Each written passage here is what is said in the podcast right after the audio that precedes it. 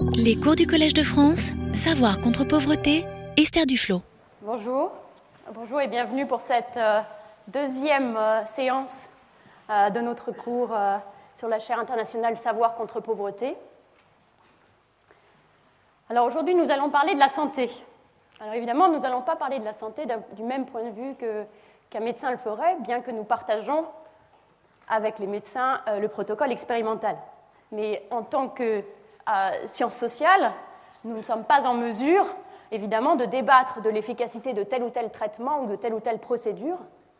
Ce que nous allons faire aujourd'hui, c'est examiner ensemble les services de santé et les comportements de santé. Euh, une petite remarque, une autre chose que nous n'allons pas faire aujourd'hui, euh, par faute de temps et non par faute d'intérêt, euh, c'est de nous attacher aux conséquences de l'environnement pris au sens large sur la santé. Donc, par exemple, les problèmes d'eau, les problèmes euh, alimentaires, nous allons tout juste y toucher, euh, les problèmes de pollution, euh, etc. Ce sont des problèmes qui sont extrêmement intéressants, qui touchent, disons, à la santé publique définie de manière assez large. Mais malheureusement, en l'espace de deux heures, nous n'aurions pas le temps de, de leur faire justice. Nous allons donc nous intéresser spécifiquement au système de santé et au comportement de santé. Nous commencerons, si vous le voulez bien, en évoquant en détail un cas, un tout petit cas, un tout petit endroit, euh, le district de Udaipur au Rajasthan. Euh, non pas parce qu'elle euh, renferme tous les problèmes du monde, enfin nous verrons que certains problèmes y sont absents et, nous y reviendrons dans le reste de la leçon, par exemple les problèmes de sida y sont absents, mais parce que cette étude en détail d'un cas nous permettra de reproduire le processus par lequel nous essayons d'identifier les questions les plus importantes et d'élaborer euh, des solutions et de les évaluer. donc à partir de ces éléments, nous, analyserons euh, des recherches et, des, projets concrets qui ont tenté d'apporter des solutions aux questions clés des problèmes de santé. Donc, une grande question est l'organisation de l'offre de santé, une autre question qui, revient en permanence et qui est d'un intérêt tout particulier d'un point de vue euh, des sciences sociales, puisque à nouveau nous ne sommes pas en mesure de, dire quelque chose d'utile sur les traitements, euh, c'est la question de la, médecine préventive. Nous verrons qu'il y a une demande forte pour la médecine préventive et une forte sensibilité au prix euh, de ces services. Et donc nous, essaierons de comprendre pourquoi c'est le cas sont, pourquoi la, demande pour les services préventifs sont faibles et comment peut-on euh, la rendre plus, l'améliorer? Alors commençons donc par euh, euh, ce cas tout à fait particulier, le, le Udaipur. Udaipur est un district de l'État du Rajasthan en Inde. L'État du Rajasthan est un des États les plus peuplés de l'Inde et aussi un des plus pauvres. Et nous, étions en contact avec une ONG locale qui ne travaille que dans le district d'Udaipur, qui est d'inspiration gandhienne et qui donc s'occupe d'un certain nombre de, domaines à, Udaipur, de la santé, de l'éducation, de l'environnement, etc. Et euh, il y a de cela maintenant euh, sept ans, ils nous ont contactés parce qu'ils n'étaient pas satisfaits de leur action dans le domaine de la santé. Ils pensaient qu'ils avaient envie de restructurer leur offre en termes de santé. Et donc, ils ont contacté, ils, contacté Abhijit Banerjee et moi-même et demandant si nous pouvions collaborer avec eux pour proposer euh, des manières de, de, travailler différemment dans le domaine de la santé. Euh, mais il se trouvait que ni euh, mon collègue ni moi ne connaissions grand-chose à la santé. Et donc, nous ne nous sentions pas capables de faire quelques propositions que ce soit. Et donc, nous avons proposé de commencer par une enquête d'un an sur l'état de la santé, de l'offre de santé et de la demande de santé à euh, Udaipur et aussi de l'état de santé des, gens, et de, partir de là. Donc l'idée c'était de, prendre un an pour collecter des données, euh, sans se presser, tranquillement, pour faire une analyse de la situation, d'analyser ces données et d'organiser une consultation avec tous les gens qui travaillent dans le secteur de la santé euh, dans le district d'Udaipur, donc les médecins, le gouvernement, les membres des ONG, etc. Euh, et ayant fait cela, déterminer avec ce groupe et sur la base des données quelques pistes, d'explorer ces pistes sous la forme de projets concrets que nous évaluerions et d'en tirer finalement les conclusions.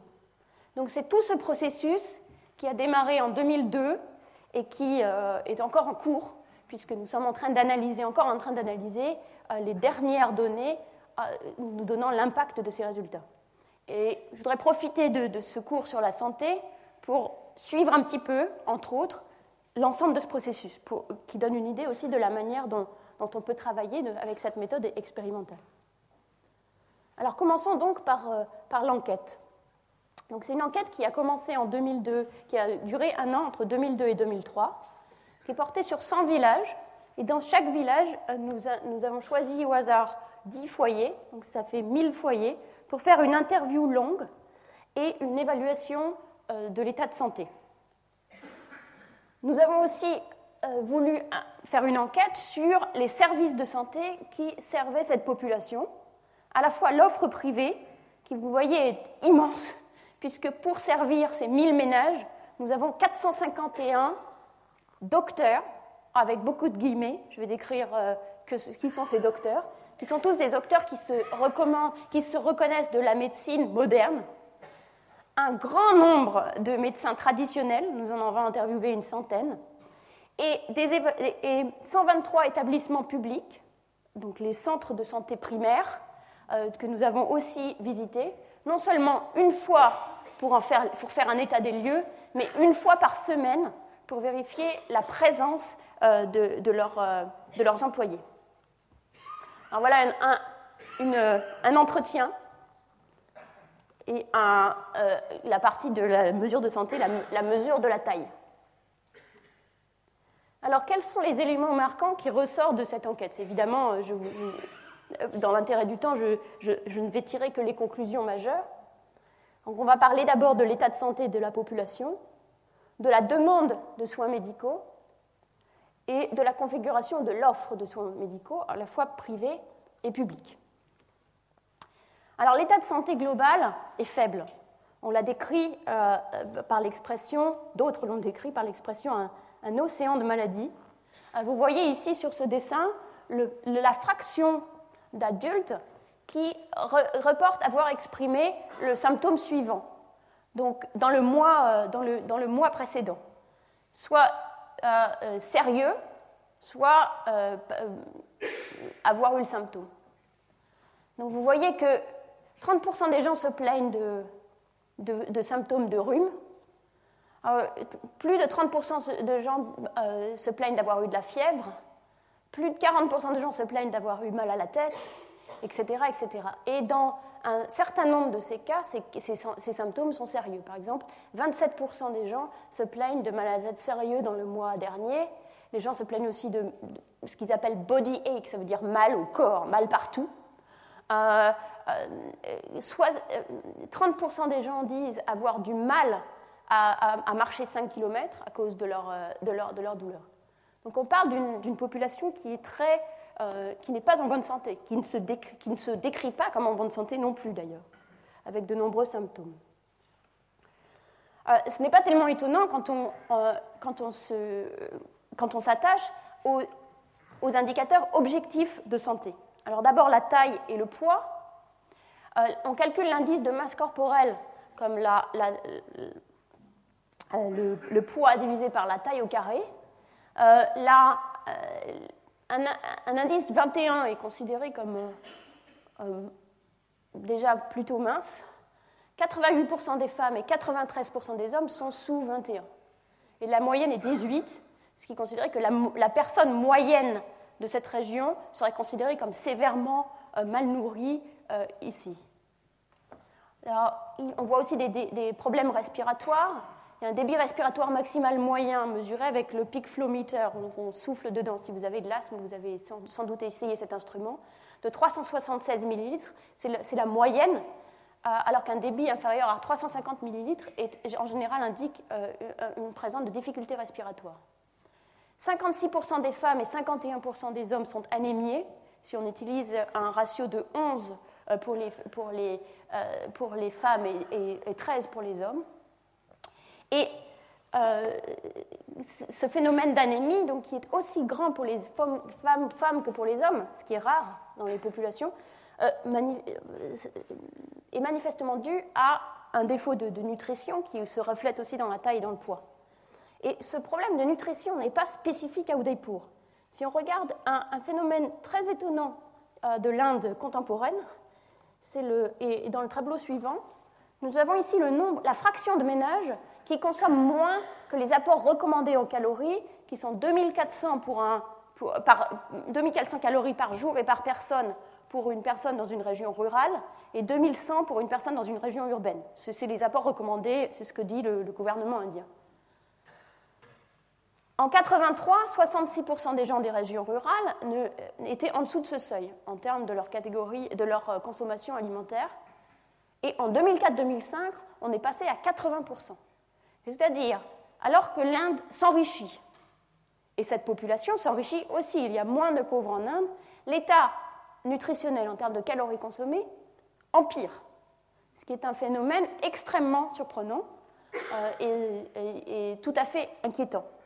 D'autres indicateurs confirment ces phénomènes, en particulier si on regarde la taille et le poids des enfants sur, euh, euh, entre à peu près les mêmes années, 93 et 2002, il y a peu de progrès nutritionnels. Dans certaines enquêtes, montrent même une régression en termes de, du poids pour l'âge, etc.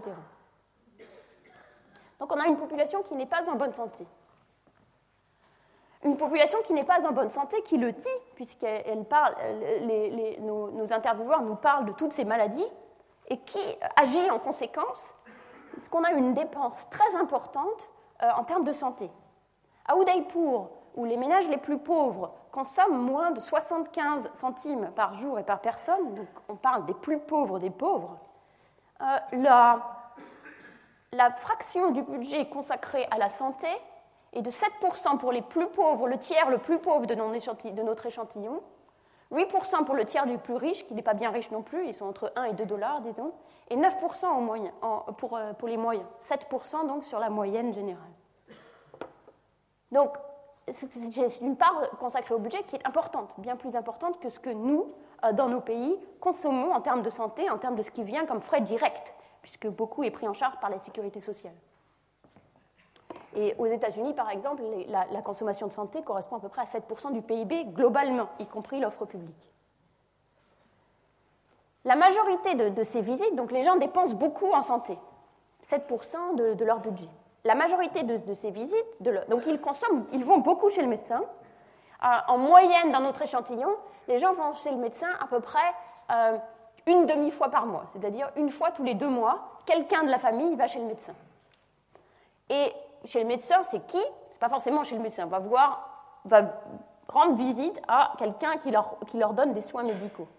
Alors, qui vont-ils voir Eh bien, à peu près à 20%, ce qui concerne les pauvres et les, euh, pauvres les plus pauvres. 21%, ils vont dans le centre de santé primaire qui est près de chez eux, ou dans un centre de santé un peu plus grand, un peu plus loin, ou dans un hôpital un, un endroit public. Dans 51%, ils vont voir un docteur privé, et dans 28%, ils vont voir ce qu'on appelle des BOPA, qui sont euh, l'offre traditionnelle, les soigneurs traditionnels. Donc le secteur est complètement dominé par le secteur privé, euh, qui est euh, évidemment non remboursé, complètement dérégulé, on va en parler un petit peu plus. Donc l'offre privée domine. Et contrairement aux soins curatifs, qui sont donc très fréquents puisque les gens vont chez le médecin tout le temps, là, les soins préventifs sont très peu développés. Un exemple dont on va reparler, le taux de vaccination complète, c'est-à-dire d'avoir reçu toutes les vaccinations pour mettre un enfant à jour pour les enfants de moins de 2 ans, entre 1 et 2 ans, était, pendant cette enquête, de 2% seulement. Les taux de femmes qui reçoivent euh, quelques soins anténatals que ce soit est aussi extrêmement faible. Euh, y compris euh, euh, du fer pendant la grossesse ou une vaccination contre le tétanos. Donc, et les exemples abondent. Donc les soins préventifs, autant les soins curatifs sont extrêmement répandus et ont lieu essentiellement chez un médecin privé complètement par, remboursé, autant les soins préventifs sont, sont à peu près absents. Donc ça, c'est la demande, donc avec cette caractéristique-là. Alors, qu'en est-il de l'offre? Alors d'abord, il y a le secteur privé, euh, qui en Inde, donc on a vu, a une offre extrêmement riche en termes de quantité, complètement dérégulée, absolument aucune, euh, supervision de la part du gouvernement, et d'une qualité euh, épouvantable, en tout cas en ce qui concerne les qualifications actuelles. Voilà les qualifications de ceux qui s'appellent médecins, de ceux qui se déclarent comme médecins. Euh, qui sont en général le chef de leur petit centre de santé. Le chef est, le médecin, le docteur. Alors dans ces médecins, 27% d'entre eux sont de fait médecins et ont reçu une spécialité. 28%, sont aussi médecins. Donc un petit peu plus de la moitié sont médecins. L'autre moitié ne sont absolument pas médecins. Ils n'ont aucune qualification. 14% des gens, quand je dis aucune qualification formelle, c'est pas de, diplôme universitaire. Nous avons rencontré un qui, nous expliquait très, sérieusement qu'ayant fini l'école secondaire et ne trouvant pas d'autre emploi, il a déménagé, parce qu'il venait du Bengale, il a déménagé à, à, Udaipur et s'est installé comme médecin. 15% ont un diplôme, mais pas un diplôme de médecine. Et 21% n'ont en général pas de diplôme secondaire, étaient par exemple assistants dans une pharmacie et ont obtenu ce qu'on appelle un RMP, c'est-à-dire un, certificat d'être euh, euh, quelqu'un qui donne des soins de santé. Et donc ensuite, ils s'appellent docteurs et sont appelés docteurs et se présentent comme docteurs. Il s'agit ici des gens qui sont responsables des centres de santé. Les gens qui travaillent pour eux et qui travaillent aussi dans ces centres sont encore moins, encore moins qualifiés. Alors, cette offre, elle pourrait finalement euh, avoir une utilité si, par exemple, elle servait de triage. Si les gens allaient voir leur, euh, euh, leur, pharmacien, qui ensuite les envoyait à l'hôpital ou voir un vrai médecin. Il n'y aurait, aurait, pas de problème avec ça. Mais comme ils s'appellent docteurs, ils se comportent comme des docteurs. Et donc, ils soignent et ils, ont, ils se comportent de manière assez créative sur la manière dont on traite les maladies. En particulier, un, traitement qui est très populaire euh, aujourd'hui à Udaipur, c'est ce qu'on appelle euh, la dose courte d'antibiotiques. C'est donc quand quelqu'un arrive avec quelle que soit la maladie, on lui donne une pilule d'antibiotiques pour un jour. Euh, ce qui évidemment n'a pas d'effet et a, pour seul effet la progression très nette des résistances aux antibiotiques, ce qui fait que les antibiotiques populaires aujourd'hui à, Udaipur sont des, antibiotiques qu'on appelle de troisième génération, qui sont euh, euh, les plus, pour l'instant, les seuls qui ne sont pas encore résistants. Alors, si vous allez voir, si vous allez dans, un petit centre de santé privé, vous recevrez une intraveineuse, en général avec juste du sucre et de l'eau, dans 63% des cas, une piqûre dans 12% des cas, et un test quelconque seulement dans 2% des cas. Un test quelconque pour savoir ce que vous avez. Quand vous allez dans une facilité publique, dans un, centre public, vous avez un petit peu moins de chances euh, d'avoir une perfusion, encore que c'est quand même assez populaire, 30%. Un petit peu moins de chances d'avoir une piqûre d'antibiotiques, mais tout aussi peu de chances d'avoir un test. Donc voilà le secteur privé. Le secteur privé euh, euh, donc, se concentre sur les antibiotiques et les, antibiotiques et les perfusions. Le secteur public, en théorie, sur le papier, correspond au système idéal, le système euh, euh, pour un pays en développement, avec un premier niveau qui est un centre de secteur, petit centre de santé primaire pour 3000 euh, personnes. Et donc ça, c'est sur le papier, c'est un centre de santé primaire pour 3000 personnes, un centre de santé principal pour 50 000 personnes, et ensuite des centres de santé plus gros, des petits hôpitaux de province ou des gros hôpitaux de ville pour les cas les plus graves. Et l'idée, c'est que c'est un système qui fonctionne par triage. Et euh, donc, quand une personne arrive dans le centre de santé primaire, l'infirmière, il y a une infirmière qui fait ce qu'elle peut, et sinon envoie au centre de santé un petit peu plus grand, qui à nouveau font ce qu'ils peuvent, et si nécessaire, envoie au centre de santé un petit peu plus grand. Donc ça, c'est le système, la manière dont il devrait marcher. Sur un point, il fonctionne, c'est-à-dire qu'il est, est bien, il y a bien à peu près, par exemple, à Udaipur, nous estimons qu'il y a un centre de secteur pour 3600 personnes, donc c'est très proche de la réalité. Euh, en général, ils sont proches, euh, à moins de 2 km de la, de là où les gens habitent. Ce pas 2 km d'Udaipur, c'est moins de 2 km de là où les gens habitent à Udaipur.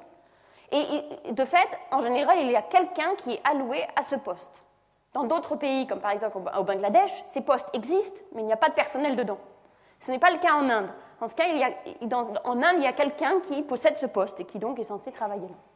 Donc en principe, on a un système qui devrait fonctionner pour un pays, euh, euh, pauvre, où euh, cela permet donc de, faire un triage adéquat et de se faire en sorte qu'avec ces, infirmières, il y a une possibilité toujours d'avoir l'accès aux soins de santé pas très loin de, chez soi.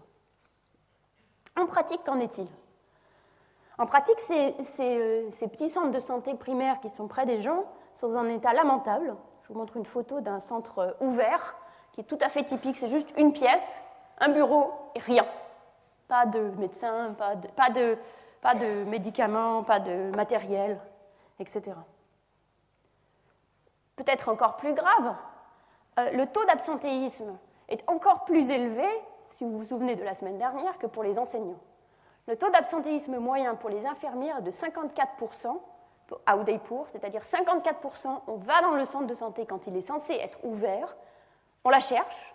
Si elle n'est pas là, on va là où elle on va dans tous les villages où elle est censée être, on ne la trouve pas. C'est 54% des cas. Euh, voilà une idée de ce que les gens trouvent quand ils arrivent. Donc ça vous donne aussi une petite idée de comment est Udaipur. C'est très très sec, donc il faut quand même marcher un petit peu pour arriver, une demi-heure, puis on arrive et voilà le centre de santé.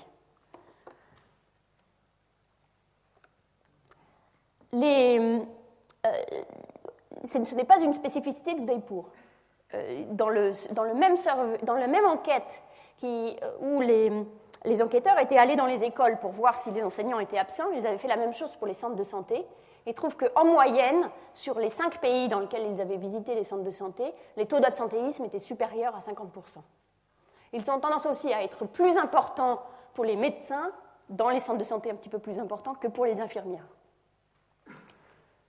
En termes de traitement, nous l'avons vu, le traitement est meilleur dans le sens où il y a moins d'antibiotiques, moins de perfusions, mais pas tellement meilleur dans le sens où il n'y a pas tellement plus de tests réalisés.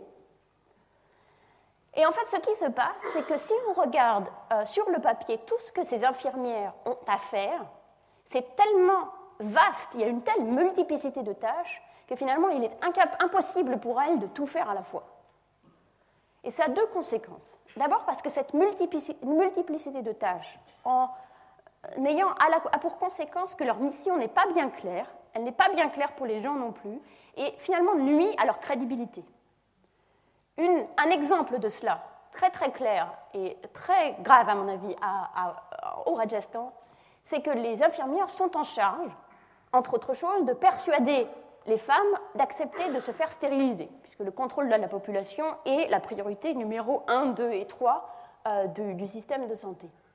Donc ces, infirmières doivent toujours essayer de persuader les femmes de se faire stériliser et elles sont punies si elles n'obtiennent pas assez de ce qu'elles appellent des cas, c'est-à-dire des gens qui ont accepté de se faire stériliser. Évidemment, personne ne veut se faire stériliser, donc elles passent énormément de temps dans la mesure où elles travaillent dans les villages à essayer de persuader les femmes de se stériliser sans succès, ayant pour résultat qu'il y a une énorme méfiance de la population pour tout soin qu'on voudrait leur apporter où les gens se demandent si ce n'est pas une manière de les stériliser sans leur dire.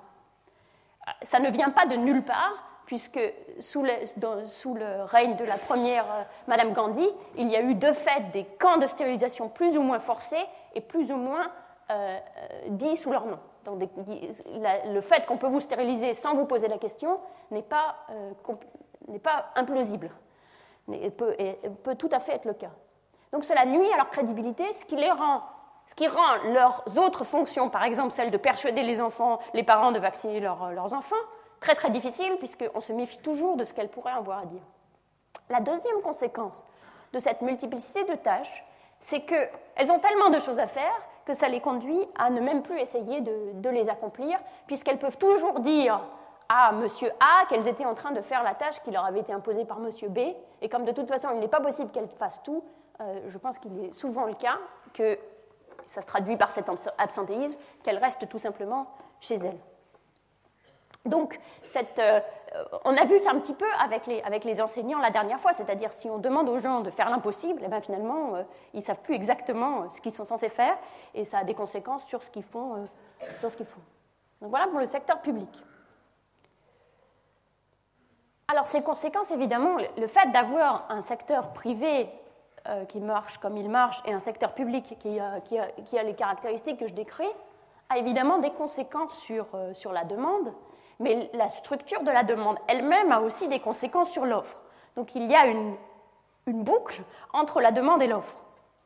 Ce qu'on voit dans les données, c'est que dans les villages où l'infirmière est absente plus souvent de ces centres de santé, les gens y vont beaucoup moins. Et en particulier, ce qui se passe, c'est que les gens les plus pauvres vont beaucoup plus voir les médecins traditionnels, les gens les plus riches vont plutôt plus voir le secteur privé. Donc quand, les, quand les, les, infirmières sont absentes, les gens ne sont pas là.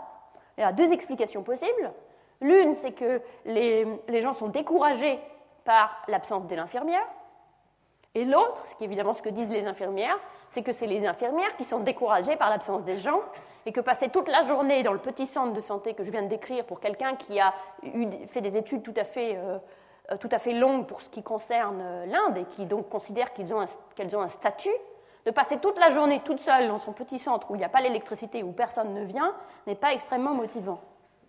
Et donc c'est l'absence euh, du public qui détermine la, faible demande.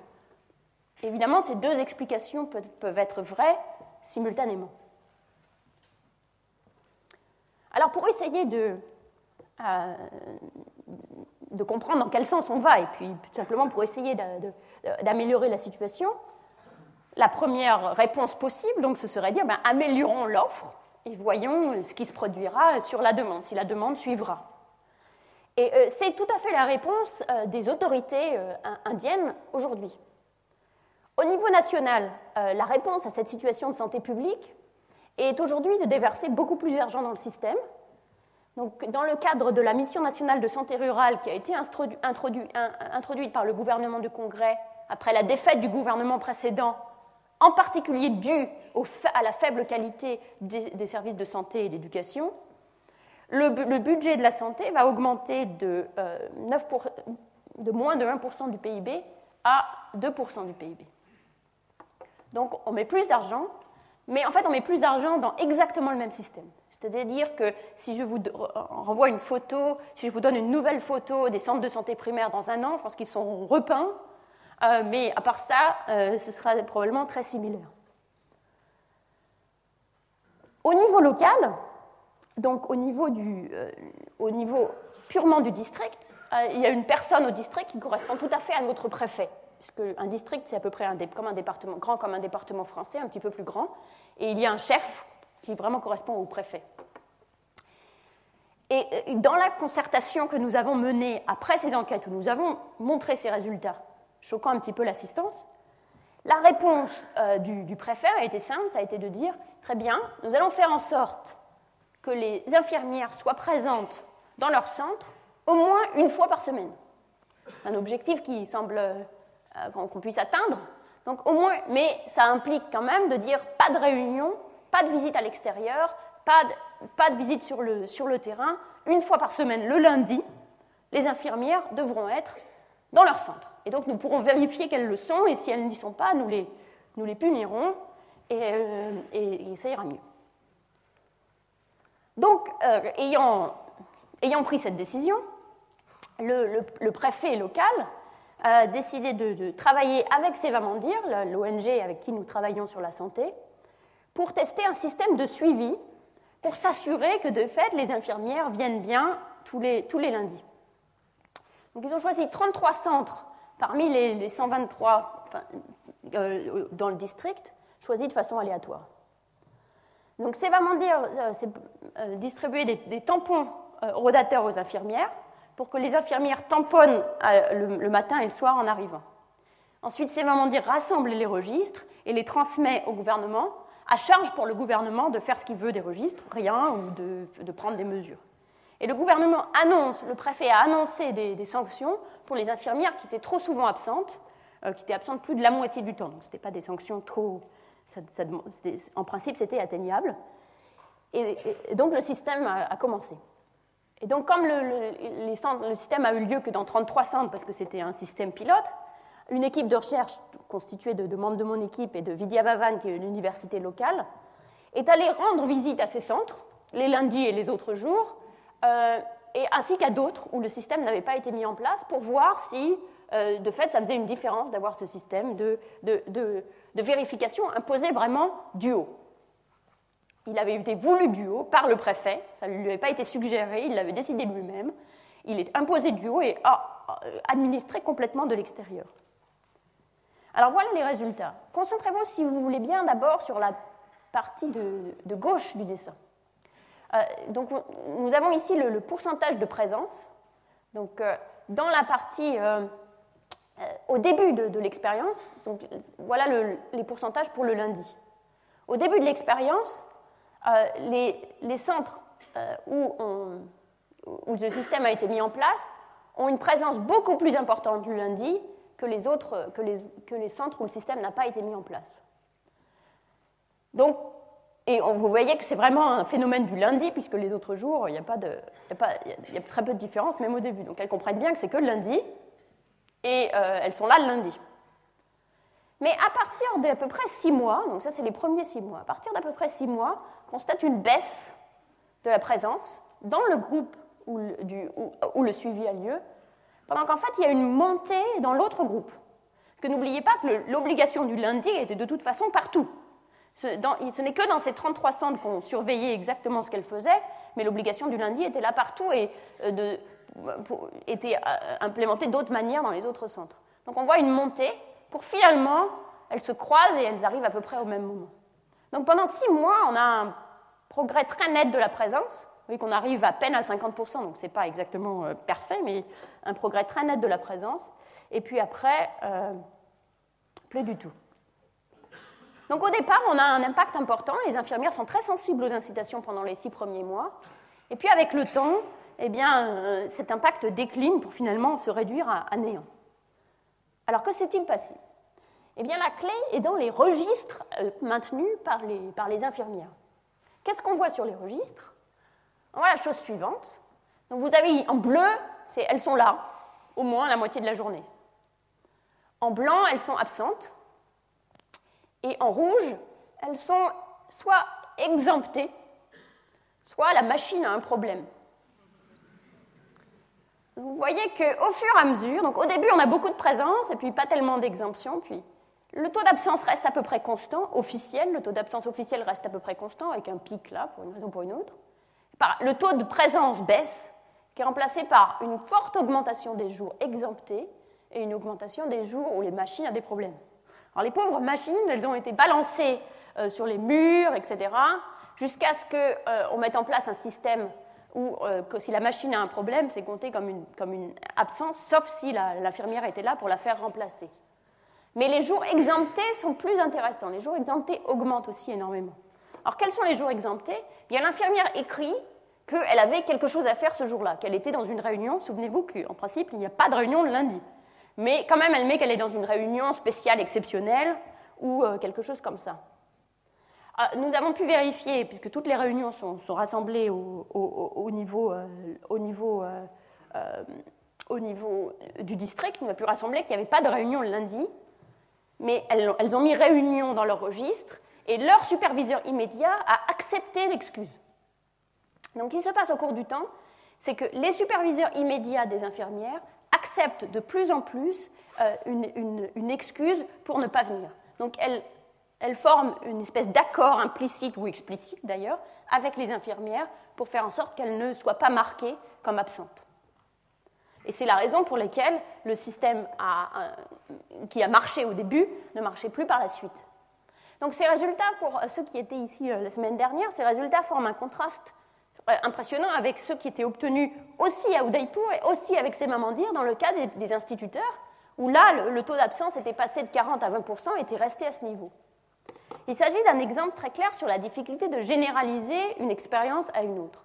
La différence ici, c'est que ce n'est pas ces Vamandirs qui, euh, qui met en, œuvre le programme, mais c'est le gouvernement et en particulier les superviseurs immédiats qui doivent sanctionner l'absence. Ces Vamandir étaient complètement investis dans la mise en place du système pour les, instituteurs, En revanche, le personnel de santé publique, c'est-à-dire les médecins qui supervisent immédiatement les, infirmières et les, grands médecins qui supervisent les médecins, ne s'est jamais vraiment investi dans le système malgré la caution et, et, de fait l'intérêt très fort du préfet pour le système. C'est le préfet qui avait voulu le système, mais sa bureaucratie n'a jamais vraiment suivi. Donc qu'est-ce qui se passe? Et pourquoi finalement ça devient pire même dans le groupe, euh, dans le groupe euh, avec, avec vérification que dans le groupe sans vérification? C'est que les infirmières essayent toujours de comprendre, il y a tellement de choses qu'on leur demande, elles essayent toujours de comprendre qu'est-ce qui est vraiment important dans ce qu'on leur demande. Et si on vérifie leur absence soigneusement tous les, tous les lundis, et qu'elles voient que malgré cela, elles ne sont jamais sanctionnées ou même réprouvées, elles se rendent compte que finalement, cette obligation de présence du lundi n'était pas réelle. Alors que dans les centres où, ce n'est pas vérifié, elles n'ont jamais vraiment l'occasion de l'apprendre. Donc ici, elles ont appris que finalement, on n'en voulait pas, c'était pas tellement, la présence n'était pas tellement important. Et d'ailleurs, elles nous l'ont bien, expliqué parce que parler avec les infirmières, c'est très, utile parce qu'elles sont très franches. Nous ont bien expliqué que la seule chose qui compte, c'est la stérilisation et que donc elles se sont, elles se sont rendues compte au fur et à mesure et que maintenant, elles, elles ne font aucun effort pour, pour venir le lundi en particulier. Donc voilà l'explication du, passage de ce, programme un succès relatif, euh, euh, d'un succès relatif à un échec total. Alors la question suivante, c'est comment l'administration a-t-elle pu ne pas se tenir à ses propres règles Ayant choisi de mettre en place un système, comment ça se fait qu'elle euh, n'y soit pas tenue? Une réponse possible, c'est qu'il n'y ait pas de réelle volonté politique derrière, c'est-à-dire que la, population n'est pas derrière revenue en disant Mais qu'est-ce que vous faites? Vous, nous aviez dit qu'il y aurait quelqu'un tous les lundis et il n'y a personne, ça n'a rien changé. Euh, parce qu'il n'y a pas vraiment de demande pour un changement véritable dans la, santé publique aujourd'hui. Et un symptôme euh, qui, nous fait penser que ça doit être le cas, c'est que même pendant la période de six mois où les infirmières étaient beaucoup plus présentes, la fréquentation de, l'établissement reste extrêmement faible. Euh, donc en moyenne, quand on va dans, le, centre un lundi et qu'on regarde qui est là, il y a moins d'une personne présente euh, qui attend, ou qui n'attend pas, ou une personne traitée. En général, il n'y a personne, ou, il y a donc il y a moins d'une personne présente. Euh, dans les établissements euh, avec, la vérification, et aussi moins de une dans les autres établissements. Et il n'y a pas de différence. Donc il est possible qu'un système imposé par le haut, comme ici par le préfet, sans aucun rappel par le bas qui, permet, qui force la, bureaucratie à se tenir à cela, euh, ne, puisse pas vraiment survivre. Et un exemple de cela, un exemple, un, signal que c'est peut-être le cas, c'est une autre euh, expérience qui a été réalisée en, en, Ouganda, qui a, au lieu de choisir une approche par le haut, a choisi une approche par le bas. Donc le papier s'appelle de manière ironique Tout le pouvoir au peuple. Et l'idée de, ce projet en Ouganda, c'était de, euh, de, miser complètement sur la mobilisation des usagers. Alors que le système qui a été mis en place par le préfet à Udaipur vise complètement sur la mobilisation de la hiérarchie qui n'a pas eu lieu. Donc ici, on essaye de partir des usagers. Les problèmes, je dois le dire, même si c'est l'Ouganda, donc c'est un contexte différent, les problèmes sont très très proches, avec un taux d'absentéisme dans les centres de soins avant le projet de 47%. Donc on parle à peu près de même type de, même type de, même type de problème. Donc ici, ce qui s'est passé, c'est qu'une euh, une série d'ONG, et en particulier d'ONG très très très locales, euh, ce qu'on appelle des, des euh, organisations communautaires, qui sont en général les ONG pour deux villages. Une série d'ONG se sont mises ensemble pour faire la chose suivante. D'abord, réaliser une grande enquête dans les ménages sur leur expérience euh, vis-à-vis du système de santé. Ensuite, euh, organiser des réunions dans les villages pour partager ces résultats. Trois réunions sur deux jours, deux jours dans le village, une auprès des usagers, une dans le centre de santé avec les personnels de santé, pour avoir leur perspective et surtout confronter leur perspective avec les résultats de l'enquête qui avait été faite auprès des usagers, et une troisième réunissant ces deux groupes donc des représentants des usagers et des représentants du centre de santé. L'objectif de tout cela étant de mettre en place un programme d'action euh, pour améliorer la qualité et surtout pour, euh, euh, où les, membres de la communauté s'engageaient à faire chacun leur part pour vérifier que les personnes étaient bien là et qu'elles donnaient bien la vitamine comme il fallait aux enfants, etc. etc. Donc un, un plan d'action fait conjointement par les personnels de santé pour essayer d'améliorer la situation. Alors ce résultat a eu de, ce, programme a eu de, bons résultats. D'abord, la collectivité s'est nettement plus impliquée dans la supervision des personnels de santé. Donc, les comités de santé qui existaient déjà ont été réformés. Les, gens présents sont partis, ont été remplacés par d'autres gens qui étaient plus intéressés par le problème.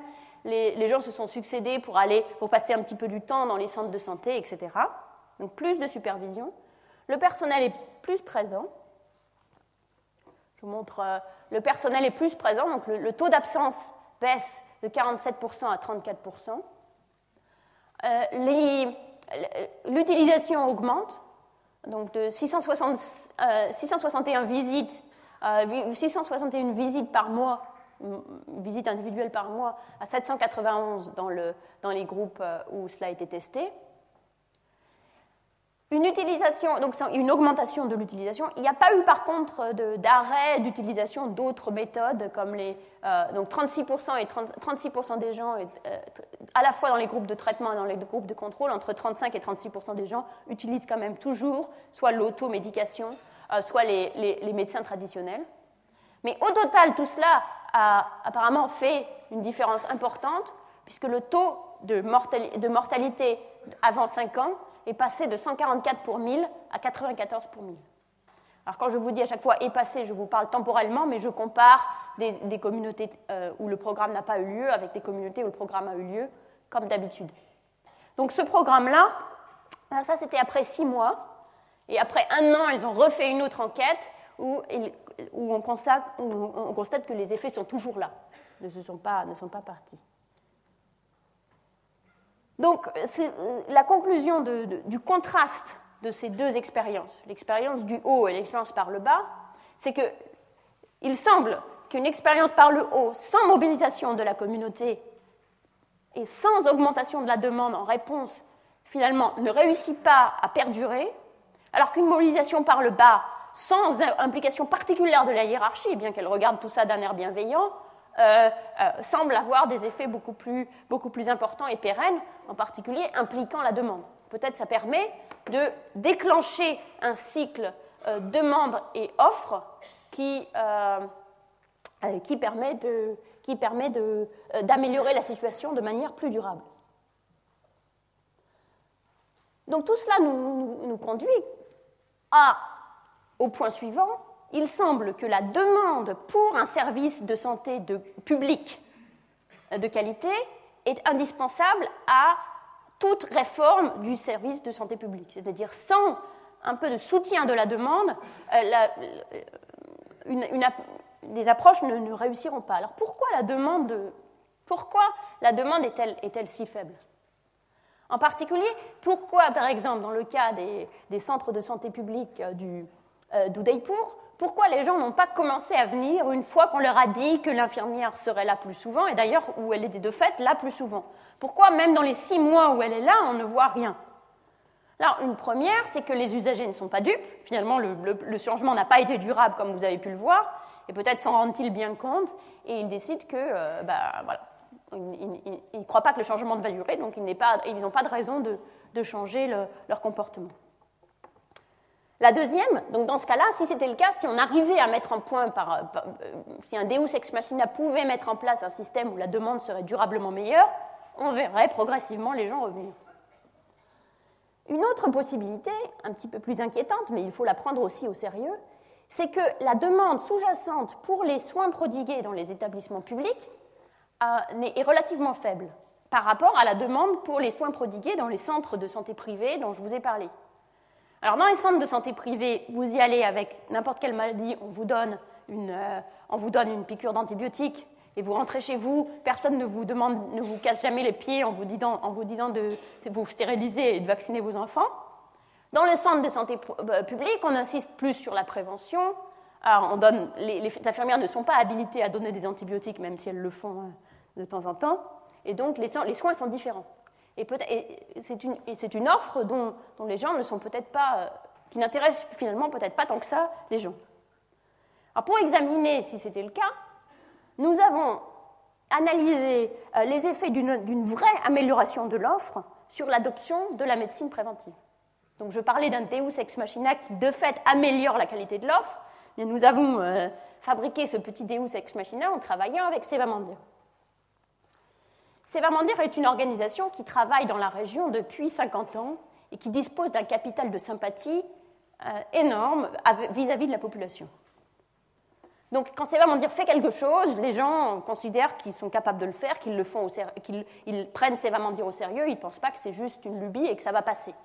Donc, la question de ne pas faire confiance à la durabilité de l'amélioration euh, ne se pose pas dans le cas de, de Sevamandir. Donc, ce que Sevamandir, en, si vous vous souvenez, les taux de vaccination sont extrêmement faibles. Ce qui nous paraissait à tous, tous les acteurs présents dans cette salle quand nous discutions de, ce problème, nous paraissait un des problèmes à la fois absolument fondamental et, en quelque sorte moralement inacceptable que euh, seulement 2% des enfants soient complètement vaccinés, alors que la vaccination est gratuite et qu'elle est disponible, et que la vaccination, évidemment, sauve des vies. Donc il y, avait une, volonté à la fois de la part du gouvernement et de dire et tous les acteurs présents d'essayer de faire quelque chose à ce sujet. Donc un autre accord a eu lieu euh, entre Sévamandir et le gouvernement, c'est simultané avec euh, les, centres de santé. Pour mettre en place euh, une campagne de vaccination sous la forme suivante, Sévamandir obtenait gratuitement les vaccins de la part des, centres de santé publics et les amenait dans les villages avec un infirmier à moto qui mettait en place une fois par mois à date fixe, par exemple le premier du mois ou le second du mois ou le troisième du mois selon le village, une session de vaccination pour tous les enfants. Et ces sessions étaient bien annoncées à l'avance par un, promoteur de santé euh, qui euh, annonçait bien aux familles et en même temps essayait de leur dire que c'était quelque chose d'important à faire. Et donc ces, sessions de vaccination ont bien eu lieu mensuellement, tout à fait régulièrement. Comme c'est vraiment dire, ils savent, ils savent faire ce qu'ils disent qu'ils font. Donc toutes les sessions, quasiment toutes les sessions ont eu lieu, sauf quand il pleuvait énormément pendant la mousson ou quelque chose comme ça. Et elles sont bien annoncées, donc les gens sont au courant. Alors, il y a eu. Donc, ces, camps de vaccination ont eu lieu dans 60 euh, villages, choisis au hasard parmi les 120 où nous avions fait la première enquête. Je vais pour, l'instant m'occuper euh, de 30 de ces villages et les comparer à, 60 villages où il n'y a pas eu le, camp. Et vous voyez un progrès il y a eu un progrès au cours du temps, donc maintenant on a 6% d'enfants vaccinés, c'est déjà mieux, et 17% euh, d'enfants complètement vaccinés. C'est des enfants entre 1 et 3 ans dont les vaccinations sont à jour, donc ils ont reçu euh, toutes les doses nécessaires de DPT, toutes les doses nécessaires de BCG, la rougeole et la polio. Donc on passe de 6% à 17%. C'est pas trop mal, mais ce qui est intéressant, c'est que on a un net progrès de 50% à 77% d'enfants qui ont reçu au moins une vaccination. Par contre, au cours des vaccinations, on perd de plus en plus d'enfants. Donc on arrive très bien à faire venir les gens une fois, puis finalement ils ne reviennent pas très très régulièrement. Euh, donc il reste quand même 88% des enfants qui n'ont pas été c'est 83 d'ailleurs, 83% des enfants qui n'ont pas été complètement vaccinés en dépit du, coût maintenant très faible pour les familles, qui est juste de venir dans, leur village. À noter les résultats en Ouganda que je vous ai montrés, où il y avait une nette progression de, tout un tas d'indicateurs. Eh bien, les résultats en Ouganda en ce qui concerne la vaccination sont les mêmes, c'est-à-dire les gens ont, fait la première vaccination de leur enfant, mais ne sont pas revenus nécessairement. Donc, presque tout le monde reçoit le BCG, et euh, par contre, les autres vaccinations, beaucoup moins. Alors, cet exemple où, bien que la vaccination soit maintenant disponible et que les gens le, savent, les gens finalement ont du mal à, persévérer. Alors, ce n'est pas seulement la, vaccination. Et la vaccination n'est pas le seul exemple où le coût n'est pas la seule barrière à, à, la mise en place d'un comportement préventif. Un exemple, euh, l'allaitement. Euh, ce qui est recommandé par l'OMS, c'est l'allaitement une heure après la naissance, commencer à allaiter et allaiter exclusivement pendant six mois, en particulier dans les pays où la qualité de l'eau est plus que douteuse. En Inde, un quart seulement des femmes allaitent leur bébé dans l'heure qui suit la naissance. Et la durée moyenne d'allaitement exclusive est de deux mois, et non pas de six. Un autre exemple, ah, si vous vous euh, souvenez de la dernière fois, on a parlé de traitement contre les parasites intestinaux. La première année, les enfants présents à l'école étaient vaccinés. Donc, on, va, recevaient le, médicament. Donc, 78% des enfants recevaient le médicament. La deuxième année, le, comité d'éthique imposa aux chercheurs euh, que les, parents devaient signer un formulaire. C'est tout. C'est le seul coût. Pas de coût, ils devaient juste signer un formulaire. Donc on met ça en place et le, nombre d'enfants traités passe de 78% à 59%. Alors comment expliquer cette, euh, faible demande? Une possibilité, c'est que les, gens ont peur. Par exemple, ils ont peur de la vaccination parce qu'ils pensent qu'il y a d'autres choses avec, ça rend les enfants trop malades. Ils ont peur du traitement. Euh, ils pensent que c'est pas, comme je le disais tout à l'heure, ça peut être une stérilisation forcée. Ce n'est pas ce qu'on leur vend, etc. Mais ce qui fait penser que ce n'est pas le cas, c'est qu'on constate euh, dans une série d'études une élasticité élevée des prix euh, pour les prestations de santé préventives tant en ce qui concerne des prix positifs que des prix négatifs. C'est-à-dire, si vous passez de donner quelque chose gratuitement à le faire payer même un tout petit peu, cela décourage fortement euh, les usagers. Je vous donne euh, trois exemples. Le déparasitage, première année, euh, gratuit. au milieu, on a le, centre. Au milieu, on a le, à, 57% le, là où il faut signer un formulaire. Ensuite, un tout petit 30 centimes pour le médicament. On passe de donc, 78% à, euh, à 20%, en passant de 0 à 30 centimes. Deuxième exemple, euh, les moustiquaires. On en a parlé euh, la, lors de la leçon inaugurale si vous donnez une moustiquaire gratuitement, une moustiquaire qui vaut à peu près 5, dollars. Le prix, ce sont des moustiquaires qui, préviennent la malaria. La raison pour laquelle on donne des moustiquaires, c'est pour prévenir la malaria. Euh, il s'agit ici de femmes enceintes, euh, et c'est pendant la, grossesse qu'il faut le plus éviter la malaria. Euh, on compare des centres de, centres de santé primaire où les, femmes reçoivent, reçoivent les, moustiquaires. 61% euh, des gens en ont quand c'est gratuit, en ont et l'utilisent, je dois dire. 41% en ont et l'utilisent euh, quand on fait passer la moustiquaire à 10 euh, cents. moins de 20% en ont et l'utilisent quand on fait passer la moustiquaire à 50 cents.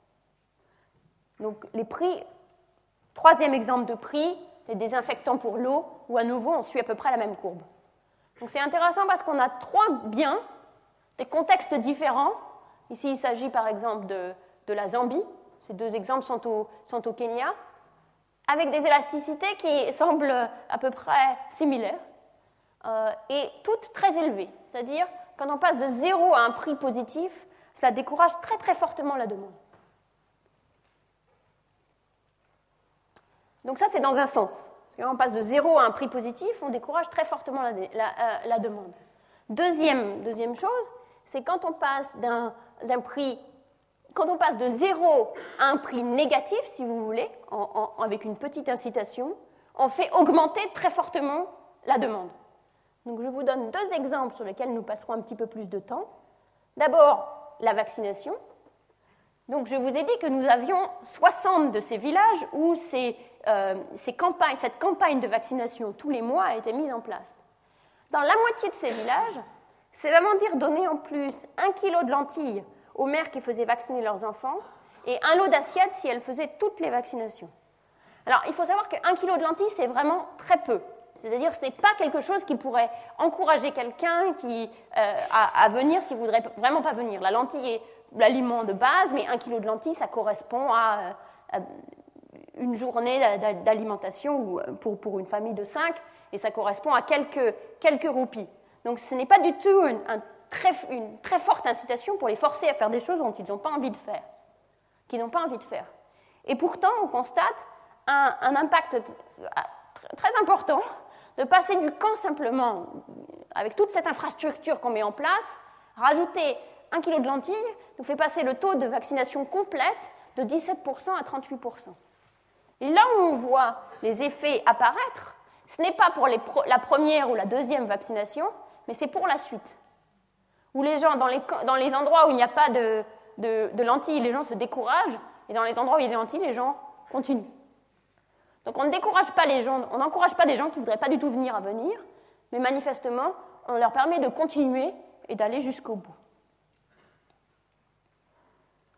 Une autre caractéristique intéressante, et on y reviendra tout à la fin, c'est que donner des lentilles fait aussi venir d'autres gens. C'est-à-dire les gens sont prêts à marcher une demi-journée pour chercher des lentilles qui leur rapportent moins d'une demi-journée de, travail. Donc voilà le, taux de vaccination 6% dans les villages contrôle, 17% dans les villages, quand, dans les villages où la campagne a été mise en place et 38% où il y a les lentilles. Et dans les villages voisins, c'est-à-dire dans un périmètre de 10 km, on passe aussi à 20%. Alors qu'il n'y a pas il y a, beaucoup moins de retombées dans les villages qui sont 10 km euh, d'un endroit où, la campagne a eu lieu. Donc, une toute petite incitation fait changer euh, les comportements. Autre exemple, peut-être encore plus surprenant. C'est une, étude de Rebecca Thornton au Malawi, euh, qui est sur le, sur le conseil et dépistage volontaire du sida. Le conseil dépistage volontaire est considéré dans de nombreux pays, euh, comme en particulier des pays qui ont eu beaucoup de succès dans la lutte contre le sida, comme l'Ouganda, comme une des pierres angulaires de la lutte contre le sida. Au Mozambique, par exemple, 55% de, toutes les, de tout le budget SIDA, prévention et traitement compris, vont à encourager euh, le dépistage volontaire. Et malgré cela, peu de gens euh, ont, subi un test et connaissent, leur état. Euh, donc ce qu'on considère généralement, c'est que les barrières psychologiques et sociales à connaître son état sont fortes. C'est-à-dire, c'est encore souvent dans les pays pauvres une sentence de, mort à court ou moyen terme, encore qu'avec les, antirétroviraux, les choses se sont, se sont, bien améliorées. Et en plus, socialement, évidemment, c'est considéré comme un stigmate. Même d'aller se faire un test, ça veut dire qu'il y a une possibilité qu'on ait fait quelque chose qui euh, euh, pourrait dire qu'on est le sida. Donc on considère que ces barrières sont potentiellement très fortes. Alors pour tester ça, euh, Rebecca Thornton a mis en place l'expérience suivante. Elle, a travaillé avec une équipe de chercheurs qui, dans le cadre d'une enquête, euh, d'une enquête générale sur euh, l'état de, la santé au Malawi, avait fait un, test de sida anonyme à 2812 participants. Et quelques semaines plus tard, les gens qui avaient participé à ce test avaient la possibilité, s'ils le désiraient, de venir euh, chercher leurs résultats. Donc ça, c'est la structure du... C'est ce qui était prévu dans, l'expérience. C'est-à-dire, euh, ils font un test, on leur demande, euh, acceptez-vous d'être testés S'ils acceptent, on leur fait le test, et alors, c'est seulement s'ils veulent qu'ils viennent rechercher leurs résultats. Donc ça, on fait de cette manière-là pour pouvoir avoir leurs résultats pour les besoins de l'enquête, même si les gens ne, veulent pas être testés. En général, les gens acceptent d'être testés si on ne leur dit pas euh, le résultat. Donc ils acceptent d'être testés et ensuite, s'ils le veulent, ils ont l'option de faire un, dépistage, volontaire, c'est-à-dire de passer par tout le, le, conseil, etc., qu'on fait avant, qui est évidemment préalable à recevoir son résultat. Alors sur cette base, euh, Rebecca a mis deux éléments de randomisation en place. La première, c'est qu'à la fin de l'interview, le participant tirait dans un sac une capsule de bouteille avec un numéro correspondant à un bon de remboursement, c'était présenté de cette façon, s'il allait chercher ses résultats. Donc ça pouvait être zéro, donc dans ce cas-là, s'il va chercher ses résultats, il a, il a, tout à fait le droit toujours, mais il ne reçoit rien, ou jusqu'à 3 dollars. Mais la plupart des bons étaient très très faibles, de 10 cents à peu près. Et deuxième chose, pour savoir l'impact social, deuxième chose, c'est qu'ils ont choisi au hasard euh, où mettre la tente. Donc soit la tente était loin, dans certains villages la tente était loin, donc vous la voyez ici, au milieu d'un champ. Donc les gens, pour venir chercher leurs résultats, doivent marcher assez longtemps, Ce qui fait que bon, ça leur donne un petit peu d'effort pour marcher, mais c'est plus privé. C'est-à-dire ils peuvent le faire sans que tout le monde les voit aller chercher leurs tests. Euh, soit c'était proche, comme ici, où la tente est ici, et vous voyez qu'elle est euh, vraiment tout près d'une maison. C'est deux, petites tentes en fait, et euh, elle est tout près, de, tout près des maisons. Donc maintenant, si vous venez chercher votre test ici, bah, c'est moins loin, mais par contre, tout le monde vous verra. Donc on peut voir comme ça quel est le rôle de, de, de, stigmate. Par ailleurs, c'est intéressant puisque euh, finalement, on, ne sait pas. Les résultats sont les, sont les suivants. D'abord, les gens sont beaucoup plus de chances d'aller chercher leurs résultats quand on leur donne même une toute petite, euh, toute petite incitation. Donc on passe de 32% de gens qui vont chercher leurs résultats à 60, euh, 65%. Donc cette toute petite incitation fait bouger les gens. Après les autres, euh, il n'y a pas beaucoup plus d'effet de passer de 1% à 3 dollars. Donc ce n'est pas vraiment beaucoup d'argent qui, qui, fait venir les gens, c'est même un tout petit peu, toute petite raison de le faire. Deuxième chose sur la distance, c'est qu'en général, plus le, centre de santé est éloigné, moins les gens vont chercher leurs résultats. Donc la question de stigmate est semble pas être spécialement importante. Et vous voyez ici le rôle des incitations, c'est-à-dire les incitations sont toujours plus élevées. Donc qu'est-ce qu'on apprend? C'est très surprenant parce que cette, sensibilité au prix, dans les deux exemples, dans les deux exemples, la sensibilité au prix de la, de la, demande de médecine préventive est surprenante parce que dans un modèle classique, on pense que les, bénéfices de savoir, par exemple, de, vacciner ses enfants ou de savoir si on a le sida au Malawi sont importants. C'est important de savoir si on a le sida au Malawi parce que les antirétroviraux sont, disponibles. Donc les gens peuvent, euh, ça, peut changer la, vie des gens. Puis par ailleurs, si on n'a pas le sida, on peut euh, prendre des mesures pour rester, euh, pour conserver ce statut. Donc compte tenu de ces hauts rendements de, de petits investissements, comme d'emporter son enfant à la vaccination ou d'aller chercher ses tests quand c'est dans son village, on pourrait penser que la demande devrait être très élevée. Donc si elle ne l'est pas, ça devrait être que soit il y a des, craintes, par exemple sur une méfiance très très forte, ou une crainte psychologique très forte. C'est pour ça qu'on a souvent dans l'idée euh, euh, que les gens refusent de faire des tests de sida parce que, à cause de cette peur qu'ils auraient. Mais si c'était le cas, dans ce cas-là, de toutes petites incitations n'auraient aucun effet. Puisque si vous avez vraiment très très peur de vacciner votre enfant parce que ça pourrait le, vous stériliser ou le stériliser lui, eh bien ce n'est pas un kilo de lentilles qui va vous convaincre. Parce qu'un kilo de lentilles, c'est vraiment pas beaucoup. Donc, on est un petit peu, dans le cadre d'un modèle classique, on, s'explique mal à cette forte sensibilité. Alors donc ça nous amène naturellement à notre prochaine question. Pourquoi la demande de médecine préventive est-elle si sensible au prix? Comment se fait-il que la demande de médecine préventive soit tellement sensible à des toutes petites variations de prix comme ça?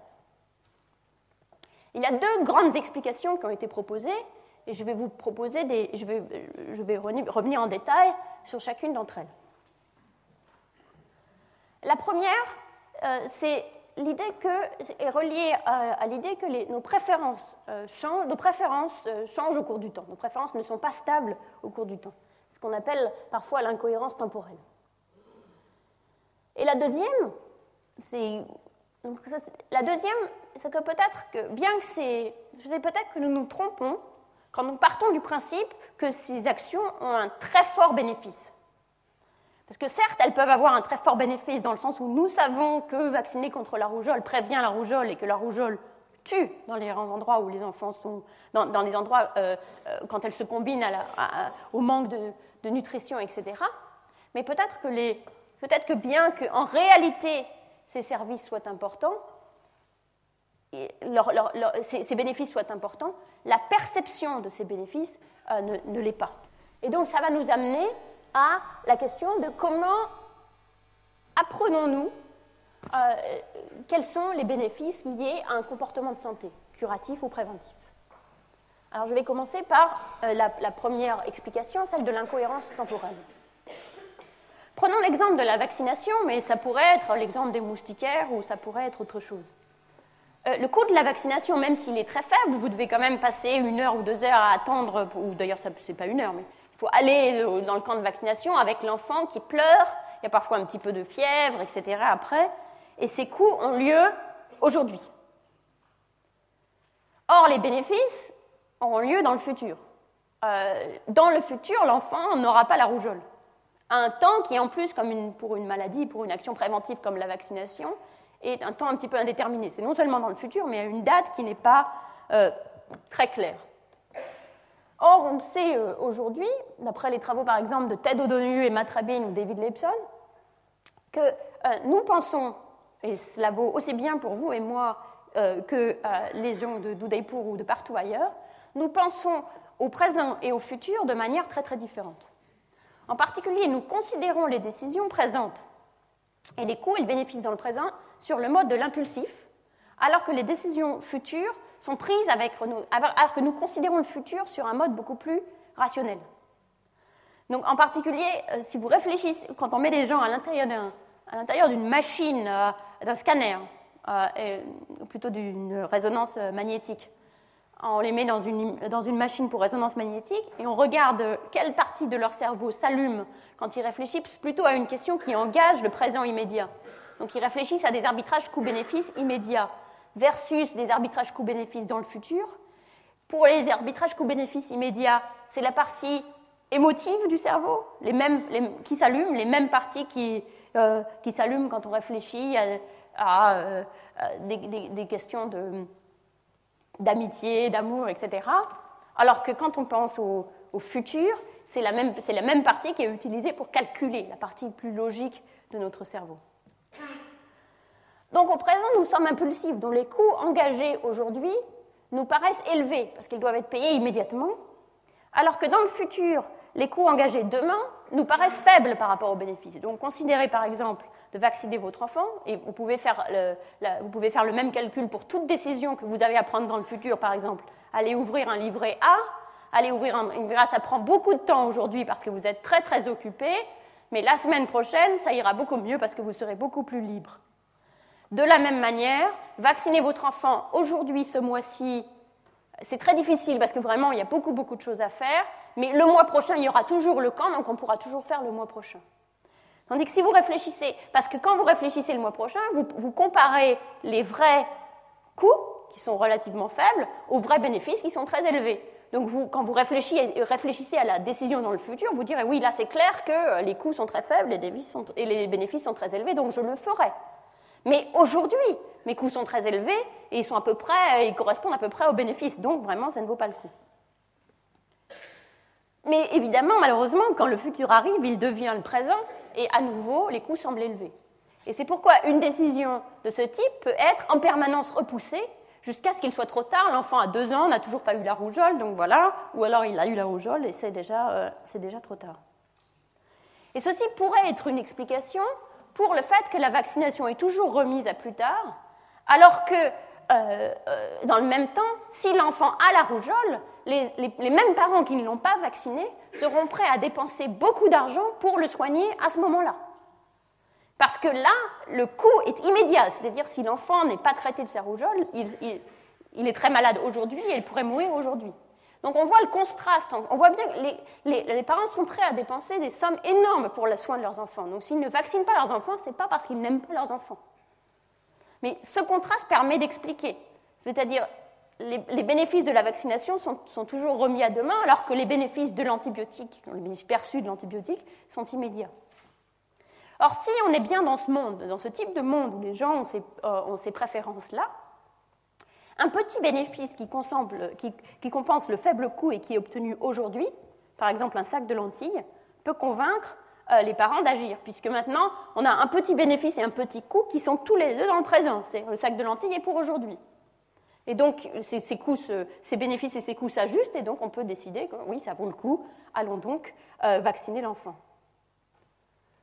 Dans, la plupart des pays développés, euh, les vaccinations sont obligatoires. Et sont obligatoires dans des délais spécifiques. Dans le carnet de santé, il y a écrit les dates euh, dans lesquelles on doit vacciner son enfant. Ces délais obligatoires jouent, si vous voulez, le même rôle.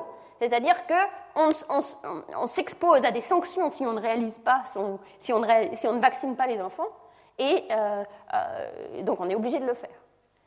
Donc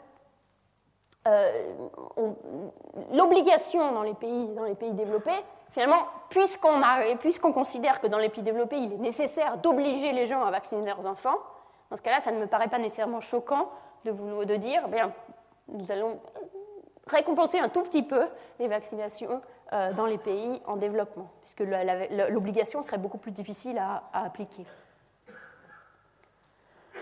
De manière plus générale, dans un monde où l'incohérence temporelle est importante, des subventions comme les, les, lentilles ou des contraintes comme c'est dans notre cas, où nous, nous sommes forcés de vacciner nos enfants, peuvent être justifiées pour deux raisons et non pas seulement une. La raison traditionnelle qui, en termes d'externalité, c'est-à-dire le fait de vacciner mon enfant contre la, rougeole, protège aussi celui, euh, les autres enfants, euh, puisque la rougeole est une maladie contagieuse. Donc, euh, il y a un, bénéfice à la société. Donc, on peut vouloir faire faire des choses à des gens qui n'ont pas envie de faire eux-mêmes. C'est le principe de l'obligation pour la vaccination, même pour des maladies qui aujourd'hui sont très rares, par exemple, où les gens voient un bénéfice privé très très faible puisqu'il est peu probable qu'il l'ait, mais sociétalement, c'est très important que les gens restent vaccinés pour continuer à, éradiquer cette maladie. Et puis, en plus de cette externalité, qui est l'argument traditionnel de santé publique, qui est évidemment toujours valable, il y a ce qu'on appelle les internalités, un néologisme un peu vilain, euh, qui décrit le fait qu'elles nous permettent que ces incitations ou ces obligations nous permettent d'adopter un comportement qui est finalement plus optimal dans notre propre perspective. Parce que si vous demandez à quelqu'un que voulez-vous faire le mois prochain, il vous dira forcément je veux vacciner mon enfant le mois prochain. Donc la, personne impulsive euh, qui prend les décisions dans le présent floue toujours la personne rationnelle qui aimerait bien que son enfant soit vacciné. Donc, soit une contrainte, soit des petites incitations dans ce monde permet aux gens de se rapprocher du résultat qu'ils auraient voulu pour eux-mêmes et pour leurs enfants de toute façon. Cela dit, si l'incohérence temporelle est le problème principal, les incitations ou les contraintes sont des possibilités euh, d'aider les gens, mais ce ne sont, sont, pas nécessairement les seuls. Il y en a d'autres. Euh, il y a ce que euh, Richard Taylor et Cass Sunstein appellent le coup de pouce, ou nudging pousser un petit peu, pousser un tout petit peu dans la bonne direction, qu'il suffit d'enclencher le, rôle, euh, qui sont des techniques qui sont, que nous connaissons bien pour être des techniques de marketing. Donc, on, nous, pour, euh, mais pour pousser les individus à faire des choix qui leur semblent justes selon leur point, point de vue rationnel. Par exemple, ce qui est très populaire en ce moment, c'est de, des options par défaut. C'est-à-dire, quand vous devez prendre une décision, la décision qui est prise pour vous, si vous, n'en sortez pas, c'est la bonne du point de vue d'un être patient. Alors ça ne s'applique pas à, la, vaccination, mais ça pourrait s'appliquer à la vaccination. Par exemple, on pourrait décider que votre enfant, si vous l'emmenez dans un centre de santé, il est vacciné, sauf si vous y opposez. Euh, d'autres possibilités, par exemple, le, le, sel en général de l'iode, sauf si vous cherchez vraiment du sel sans iode, auquel cas vous pouvez avoir du sel sans iode. Mais c'est une décision de. Donc, par défaut, on prend plutôt la bonne décision pour éviter aux gens d'avoir à réfléchir pour faire la bonne chose. Donc, ça, c'est une classe de, une mécanismes. Une autre classe de mécanismes, c'est d'aider les gens à s'engager à l'avance, à se comporter d'une certaine façon, c'est parti, dans le, futur. Et euh, c'est ce qu'on appelle les dispositifs d'engagement ou de contrainte de soi-même. Un exemple, je vais vous donner un exemple intéressant qui est la, question de la cigarette, qui est à la fois intéressant parce que ça montre bien comment les dispositifs d'engagement peuvent marcher, et aussi parce que la cigarette, il faut bien le dire, est une véritable épidémie de santé publique dans les pays en développement. Alors, la cigarette est spécifiquement, précisément l'exemple où des individus euh, conscients de leurs problèmes d'incohérence temporelle voudraient pouvoir forcer leur moi futur à arrêter de fumer. Donc on voudrait toujours une dernière cigarette aujourd'hui mais rendre la cigarette illégale à partir de l'année prochaine. Alors pour faire cela, pour, euh, euh, aux Philippines, une banque de microcrédit proposa à, euh, un certain nombre de fumeurs recrutés dans les marchés, dans la rue, pas forcément ses clients, un contrat qui s'appelle Caresse, qui est, qui est finalement un contrat que les fumeurs font avec eux-mêmes. Alors, vous voyez, c'est un produit financier qui semble a priori euh, absolument pas attirant, qui est le suivant. vous ouvrez un compte d'épargne sans intérêt. Vous faites des dépôts réguliers sur ce compte à votre. Donc vous devez mettre au moins 50 pesos, ce qui est un tout, petit, tout petit dépôt, mais quand même un dépôt. Vous faites des dépôts réguliers à votre convenance. Euh, la banque encourageait les gens à mettre au moins euh, à mettre le même argent dans leur, dans leur, euh, dans leur compte que ce qu'ils auraient dépensé à fumer. Et si vous vous arrêtez de fumer, et six mois plus tard, à une, période, à une date non fixée, quelqu'un vient chez vous pour vous faire un test surprise de présence de nicotine dans vos urines. Et si vous fumez toujours, eh bien votre épargne est perdue.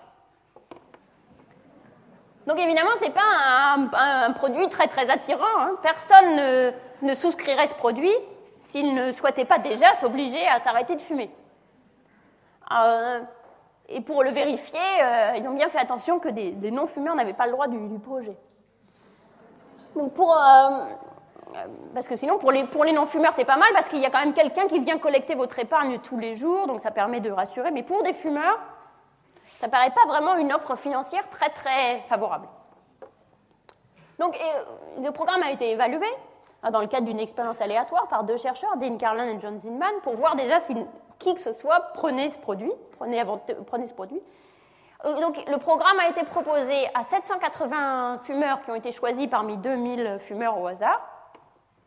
Et ce n'est pas le, produit financier le plus populaire de l'année, mais quand même, 83%, 83 des 780 fumeurs, donc 11%, ont accepté de souscrire à ce programme. Six mois plus tard, tout le monde, tous les 2000 personnes, subit le test de, contrôle. 11% des gens du, groupe test, c'est-à-dire tous ceux à qui c'est 781 personnes, hein, pas seulement ceux qui ont accepté de, de prendre le programme évidemment, avaient arrêté de fumer, et 8% du groupe de contrôle avaient arrêté de fumer. Donc la différence est de 3 points de pourcentage. Alors notez évidemment que pour savoir l'impact de ce programme, euh, je ne pourrais pas comparer le nombre de ces fumeurs qui s'arrêtent de fumer. Euh, parmi ces 83, je ne pourrais pas, parmi ces 83, euh, regarder si le, le, nombre qui s'arrêtent de fumer est comparé au contrôle. Puisqu'évidemment, parmi les 83 personnes qui ont accepté de prendre le programme, il y a des gens qui pensent qu'ils vont s'arrêter de fumer, sinon ils, ne l'auraient pas fait, donc qui ont déjà vraiment la volonté de s'arrêter de fumer. Donc pour savoir l'impact qu'on vous propose le programme, cet impact est de 3 points de pourcentage. Euh, et si nous considérons que tout cet impact est dû à ceux qui ont de fait pris le programme, on peut diviser ces 3 points de pourcentage par les 11 euh, points de pourcentage de personnes qui ont, euh, qui ont souscrit au programme, et donc l'effet du programme ainsi estimé est de 30%. Donc prendre ce programme vous permet euh, d'arrêter augmente la probabilité que vous arrêtiez de fumer de 30%. Donc c'est un programme qui n'est pas souscrit par beaucoup de gens, mais les gens qui, le souscrivent, ça, semble les aider quand même dans une mesure importante, puisqu'on passe de 8% d'arrêter de fumer à 38% pour les gens qui, qui prennent le programme.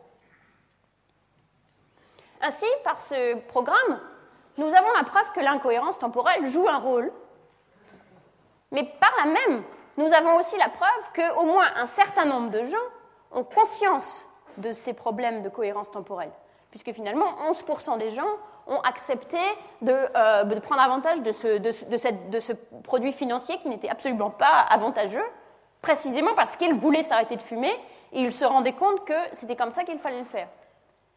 Des programmes très similaires, euh, euh, un programme très similaire auquel vous êtes peut-être familier, le programme White Watchers, qui met les gens ensemble et utilise la pression du groupe euh, pour, euh, euh, pour se donner finalement des punitions sous forme de honte dans son groupe si on ne réussit pas ses objectifs. Donc ça veut dire que les gens ont ce problème, ces problèmes d'incohérence temporelle, mais ils ne sont pas naïfs, ils en sont conscients, au moins dans une certaine mesure. Et nous verrons la semaine prochaine qu'il y a bien d'autres exemples de exactement ce phénomène où les gens sont sujets à ce problème d'incohérence temporelle, mais comme ils le savent, ils prennent, ils prennent des mesures contre cela.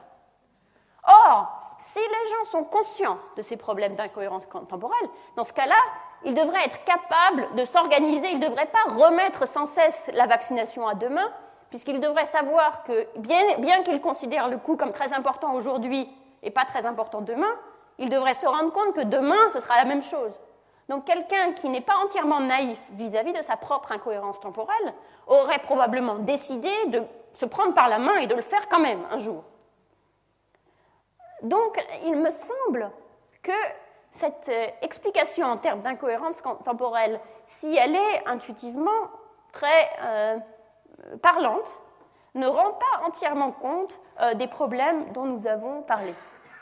Donc, il nous reste la deuxième explication, qui est la question de la, qui est le problème de la perception des bénéfices.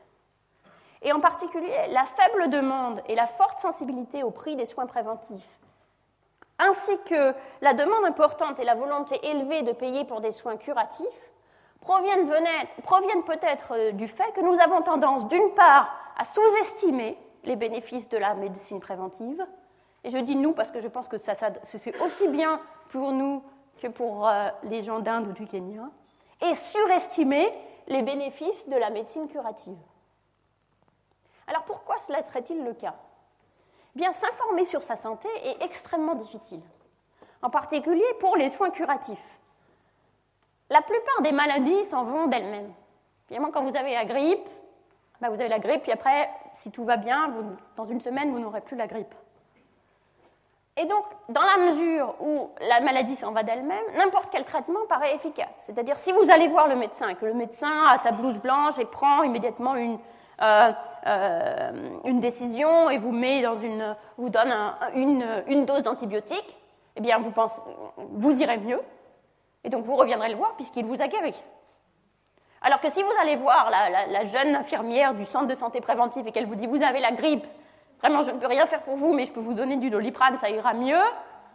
Euh, eh bien, vous serez fâché parce qu'elle n'a rien fait pour, rien fait pour vous, elle n'a pas pris une, une action. Donc, vous n'attribuerez pas votre guérison à ce manque d'action.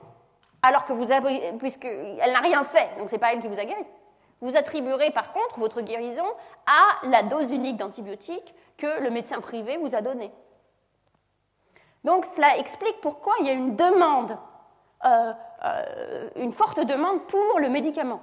Euh, même dans les, cas où il n'est pas prescrit, parce qu'il est, impossible pour chaque personne de se faire lui-même la biologie et la statistique nécessaires euh, pour comprendre ce qui se passe.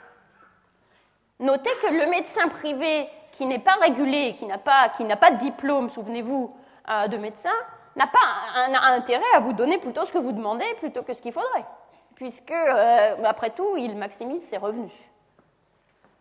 Pour les soins préventifs, donc ça c'est pour les soins curatifs, explique la, très forte demande de, soins. Pour les soins préventifs, eh bien, ils empêchent une maladie d'apparaître. Donc vous n'observez pas la maladie.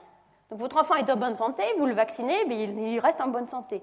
Donc aucun lien de causalité directe n'est établi entre le vaccin et le fait de ne pas être malade les externalités rendent les choses encore plus compliquées puisque le fait que vous soyez vacciné, vous, rend les, enfants des autres moins malades, et ça, évidemment, sont des bénéfices que vous ne percevez pas du tout. Donc, comment, étant donné cela, on ne peut pas il est nécessaire d'informer les gens, il faut un discours public sur euh, euh, la médecine préventive. Alors, nous allons maintenant euh, discuter d'un certain nombre d'expériences, d'informations sur la médecine préventive, avec trois leçons, que je vais, euh, trois conclusions sur lesquelles je vais revenir un petit peu plus en détail euh, dans le quart d'heure qui vient. La première est qu'une information bien ciblée est utile, mais des incantations générales, faire, le, faire de bonnes choses, ne le sont pas. C'est-à-dire les gens vont utiliser de l'information qu'ils n'ont pas et sur lesquelles ils peuvent agir, mais n'utiliseront pas de l'information trop générale. Deuxième question, euh, deuxième conclusion, l'éducation générale, simplement aller à l'école, nous en en parlons hier, fait partie de la politique de santé publique. La semaine dernière, nous avons vu que la santé publique faisait partie de la, politique d'éducation, et aujourd'hui, nous rendons la balle, nous rendons la politesse à l'éducation. Troisièmement, euh, l'apprentissage est possible par l'action, sa propre expérience, et par l'exemple des autres. Euh, donc pour le, premier point, euh, je voudrais parler de la prévention du sida. Et en particulier de la prévention du sida auprès des jeunes. Euh, dans, le cadre de dans les efforts de prévention du sida, la jeunesse est souvent considérée comme une fenêtre d'opportunité ou une fenêtre d'espoir, puisque les jeunes n'ont pas encore le sida, et leurs comportements sexuels, etc., ne sont pas encore fixés. Donc ils sont plus faciles à modeler. Donc dans de nombreux pays qui ont bien réussi à résorber la, la propagation du sida, par exemple en Ouganda, les jeunes ont été une cible privilégiée, en particulier par l'école. Donc nous allons ici regarder la, réponse du gouvernement Kedia, euh, qui a aussi mis en place des, procédures d'éducation à l'école. Euh, donc, comme dans plusieurs pays, le programme de prévention du sida à l'école est le résultat d'un consensus. L'UNICEF a favorisé ce consensus, a aidé, mais euh, en Kenya implique les églises de tous bords, etc. Et le résultat, c'est qu'il est basé sur un, message qui est populaire en Afrique de l'Est, qui est le message ABCD, populaire dans les, différents programmes euh, d'Afrique de, l'Est, qui est aussi en Ouganda, en Tanzanie, etc. ABCD, c'est abstain, euh, abstinence, be faithful, fidélité, euh, use a condom, préservatif, or you die. Donc dans l'ordre de préférence, évidemment. donc le, dans les écoles, la, la, la l'accent est mis sur l'abstinence. Dans les écoles primaires et au niveau du collège, jusqu'à la troisième, l'accent est mis sur l'abstinence. Et puis ensuite, si vraiment euh, l'abstinence n'est pas possible, la fidélité à un partenaire. Et si vraiment ce n'est pas possible, l'utilisation du préservatif. Le discours, donc le, discours de santé publique au Kenya euh, choisit de, mettre l'accent sur l'évitement complet du risque, puisqu'évidemment, la seule la, politique qui est 100% efficace, c'est évidemment l'abstinence. Donc c'est l'évitement absolu du risque. Or, dans, chaque, euh, dans tout problème de santé publique, en particulier de programme de prévention des risques, il y a un choix à faire entre euh, mettre l'accent sur l'évitement complet du risque versus la réduction du risque. L'évitement complet, donc si on arrive de fait à persuader les enfants, les adolescents que l'abstinence est la, meilleure manière de se comporter, mais ils seront complètement, euh, complètement hors de danger. La réduction du risque est plutôt de leur conseil, de, leur, c'est plutôt l'accent sur les, sur les préservatifs par exemple, c'est de changer leur comportement de manière qui est peut-être pas 100% efficace, mais qui est peut-être plus facile à atteindre. Donc, donc, on pourrait penser à se mettre n'importe où dans cet axe, entre un axe complètement de, prévention totale versus de réduction. Et euh, le, message ABCD, évidemment, est un, message entièrement fondé sur, euh, sur l'évitement. Alors, nous, nous, avons travaillé avec le gouvernement du, du Kenyan et une ONG euh, kenyane et un, docteur kenyan pour évaluer, pour comparer la stratégie habituelle, donc pure, pure réduction du risque, et une, stratégie euh, de, de, réduction, évitement versus réduction. Donc, en principe, le programme ABCD de, de formation contre, d'éducation contre le sida est en place dans toutes les écoles, mais en pratique, les professeurs ne l'enseignent pas parce qu'ils n'ont pas reçu de formation et donc ils, se sont, très très mal à l'aise vis-à-vis du matériel. Donc, sans formation, le programme n'est pas enseigné. Donc, bien que le programme soit en place partout, euh, il n'y a pas d'enseignement. Donc le gouvernement a une cellule de formation des professeurs, mais progresse très lentement d'une école à l'autre pour progressivement former tout le monde. Donc ça fait plusieurs années et ils continueront euh, progressivement.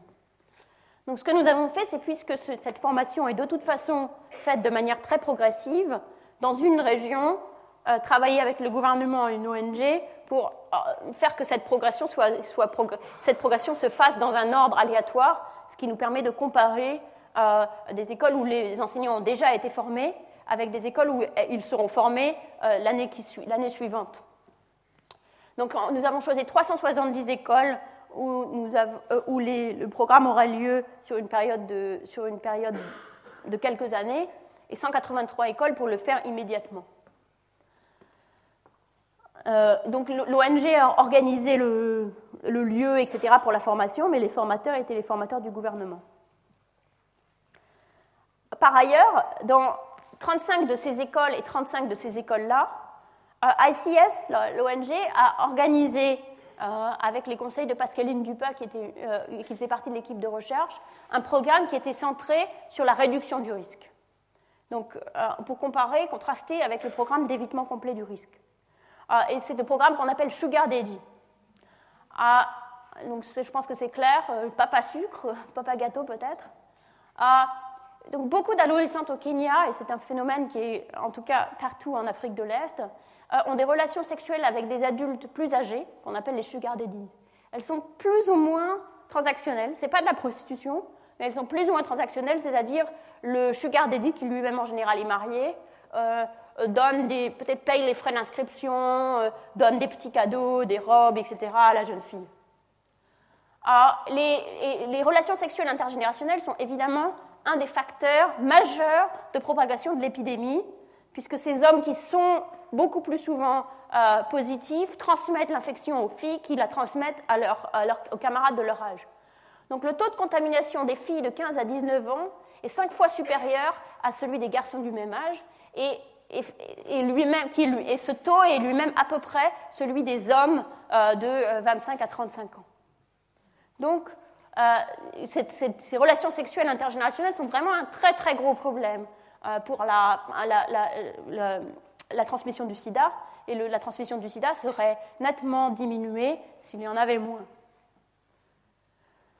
Mais les jeunes filles, il se trouve, nous l'avons vu dans une enquête initiale, ne sont absolument pas au courant de la différence entre euh, les taux de contamination des jeunes gens et des hommes, et des hommes plus âgés. Elles considèrent même que les jeunes gens sont dangereux, puisque dans leur livre de, sida, on leur dit euh, l'ennemi, c'est la personne dangereuse, c'est le, jeune homme qu'on rencontre dans une discothèque, etc. Et elles perçoivent ces sugar daddy comme des gens sérieux, qui sont fidèles à leur femme et à elles-mêmes, et qui donc euh, euh, ne sont pas risqués. Par ailleurs, si elles deviennent enceintes, elles savent aussi que, le sugar daddy pourra s'occuper de l'enfant, alors qu'un enfant de leur âge serait incapable. Et donc, euh, euh, c'est des relations qui, du point de vue du, risque d'être enceinte, qui est très important pour euh, ces jeunes filles, sont moins graves. Donc, ce qu'a fait l'ONG, c'est très simple, c'est une intervention de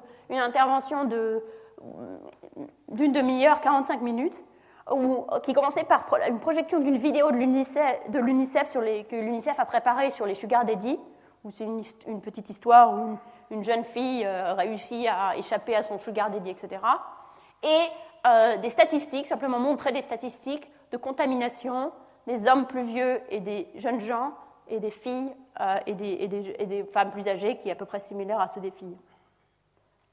Alors, donc voilà, nos deux programmes. Réduction du risque complet, tout le monde est dangereux, ABCD, versus euh, évitement du risque complet versus réduction du risque dans le programme Sugar Daddy. Alors, comment, quels sont les résultats? Alors, petite parenthèse, comment savoir le résultat d'un programme de ce type? Alors, ce qui est en général fait, puisque les enfants ne, sont pas encore, même s'ils ont des comportements risqués, les, taux de contamination du sida, après 3 ans ou 5 ans, seront heureusement encore extrêmement faibles. Euh, donc, comment savoir si le, programme a été efficace? Alors, ce qui est fait en général, c'est de poser des questions aux, enfants à la fin, de leur poser des questions sur est-ce que vous utilisez, sur leur connaissance d'abord, puis sur leur comportement. Le problème de n'utiliser que des questionnaires comme ça euh, sur le comportement, c'est que euh, les, jeunes gens peuvent avoir appris qu'il vaut mieux qu'ils racontent qu'ils utilisent, des préservatifs et que de toute façon ils n'ont pas de relation sexuelle avec qui que ce soit, euh, que, que, le contraire, même s'ils ne le font pas en réalité. Donc il faudrait un une mesure objective du comportement sexuel, de comportement sexuel à risque, qui, ne soit pas le sida. Alors, il y en a une euh, simple à, collecter, simplement de savoir si les, si les jeunes filles euh, sont enceintes. Euh, ce qui est un, si vous prenez une génération de, vous, allez voir les résultats, il y a beaucoup de jeunes filles qui, tombent enceintes à l'âge de 14, 15, 16, 17 ans. donc, c'est le même type de, c'est le même type de, c'est le même type de comportement évidemment qui, qui conduisent à avoir le sida et qui conduisent à être enceinte, pas seulement, mais beaucoup dans ces générations-là, c'est-à-dire des rapports sexuels euh, euh, non protégés. Et si on passe à l'utilisation des préservatifs ou qu'on a moins de rapports sexuels, évidemment, on a moins de chances d'être enceinte. Donc, ce sera notre, une de nos mesures les plus, les plus euh, ce sera notre mesure finale de succès, si vous voulez. Réduction de souhaitable, la réduction est souhaitable en soi. Alors, les résultats. D'abord, sur la formation des professeurs dans le programme ABCD. Bon. heureusement, les professeurs formés ont de fait de plus souvent des, des discussions sur le sida dans leur classe, donc c'est bien. Par contre, la formation a eu peu d'impact sur les connaissances. Elle a eu peu d'impact sur les comportements déclarés et elle n'a eu aucun effet sur le nombre de grossesses dans les trois ans, dans les trois années, puis les cinq années suivantes. Donc c'est le nombre de, grossesses ou d'enfants. 14% des filles qui, à l'époque du, premier survey, ont entre 13 et 15 ans. 14% de ces filles ont, un enfant après 3 ans, donc entre 16 et 18 ans. Euh, et il n'y a absolument aucun changement avec le programme. Et après 5 ans, on est passé à 30%, aucun changement euh, avec le programme. Donc ce n'est pas un programme qui a eu du, succès. Euh, il y a eu d'autres, je dois dire qu'il euh, y a peu de programmes qui ont collecté ainsi les, grossesses, mais il y a eu d'autres programmes qui ont été évalués en utilisant les comportements déclarés. Et, essentiellement toutes les évaluations, a, il y en a eu au Mexique, il y en a eu en Tanzanie, il y en a eu dans d'autres pays, toutes les évaluations qui ont été faites par différentes équipes de programmes similaires, centrés sur l'évitement du risque, ont eu les mêmes résultats. Euh, dans, un, cercle, dans un domaine complètement différent, euh, Michael Kramer et Edward Miguel ont essayé de faire des campagnes d'information toujours sur le déparasitage, euh, donc pour éviter les vers, porter des chaussures, pour éviter les, la bilharziose qui, passe par les marigots, ne nagez pas dans le lac Victoria, etc. il n'a eu aucun effet ni sur la, probabilité des enfants d'avoir des chaussures, ni sur le fait qu'ils allaient dans le lac pour, pêcher. Alors maintenant, comparons cela avec le programme Sugar Daddy. Alors, le programme Sugar Daddy a, eu, a, eu, euh, donné lieu à une diminution reportée de l'activité sexuelle et une, augmentation, en fait, pas de diminution, même une légère augmentation avec des partenaires plus jeunes, mais en utilisant, euh, c'est reporté, hein, mais c'est en utilisant des préservatifs. On a vu aussi, et le résultat, donc ça c'est ce que les gens rapportent, qu'est-ce qui est vrai en réalité, eh bien, il semble que ça ait de fait marché, puisqu'on voit après un an, ce sont les résultats après un an, une, réduction forte du nombre de grossesses, de 5,4% à 3,7%, ce qui est fort en termes proportionnels, et encore plus fort euh, pour les, taux de grossesse avec des partenaires plus âgés, qui est évidemment ce qu'on cherche à éviter, de 2,4 à 0,79%, donc ça correspond à une baisse de 67% euh, de, des taux de grossesse. Donc, vous voyez le contraste entre tout le monde est dangereux, surtout ne fais rien, ne sors pas de chez toi, euh, qui est un message qui n'est pas extrêmement utile pour les adolescents finalement, à un message qui est méfie-toi des sugar daddies, leurs taux d'infection sont plus élevés, euh, qui réduit euh, très nettement finalement le comportement le plus risqué possible, ce qui est les relations sexuelles intergénérationnelles. Donc c'était mon premier point. les messages généraux sont moins utiles que des messages spécifiques sur lesquels les gens peuvent vraiment agir. Euh, deuxième point, euh, l'éducation est une politique de santé. L'éducation, tout simplement, l'éducation, apprendre à être à l'école plutôt qu'être ailleurs, et aussi apprendre à lire et apprendre d'autres choses. Donc ça, c'est le miroir de la, santé est une politique d'éducation, de considérer les deux ensemble toujours dans, la même, euh, dans les mêmes groupes d'écoles, hein, qui a, décidément nous a beaucoup servi euh, pour, faire des travaux sur la prévention du sida. Euh, ICS a distribué, avec des financements d'une ONG anglaise, Partnership for Child Development, des uniformes en classe de 6e et 4e. Si vous étiez la semaine dernière, on l'a déjà vu, c'est des uniformes, c'est nos mêmes uniformes dans les mêmes écoles. L'abandon scolaire pas ça, si vous vous en souvenez, pour les filles, de 18 à 12% l'abandon scolaire euh, trois ans plus tard. Et le nombre de filles euh, enceintes changea aussi. Euh, on est passé, souvenez-vous, ce sont les résultats de teacher training, 14% après trois ans, et dans le groupe des uniformes, 10 30% après 5 ans, et dans le groupe des uniformes, 26 donc, à la fin, évidemment, les filles décident de se marier, d'avoir un enfant, c'est normal mais au lieu de l'avoir à 14, 15, 16 ans, elles l'ont plus tard. Et elles en ont toujours un peu moins, puisqu'elles n'ont pas rattrapé, si vous voulez, le retard. Elles, ont progressé au même taux entre de là et là, mais elles ont toujours moins d'enfants. Donc l'éducation est, elle-même une, politique de santé. La raison pour, laquelle c'est le cas, c'est qu'une jeune fille au Kenya si elle n'est plus à l'école, elle, n'a pas de statut. Elle est dans sa famille, elle doit aider un petit peu, elle n'a pas vraiment de rôle, de place. Donc à ce moment-là, les jeunes filles, ce qu'elles nous disent, elles préfèrent se marier, sortir euh, euh, complètement du, système, et donc ont beaucoup plus de chances d'avoir un enfant très très tôt.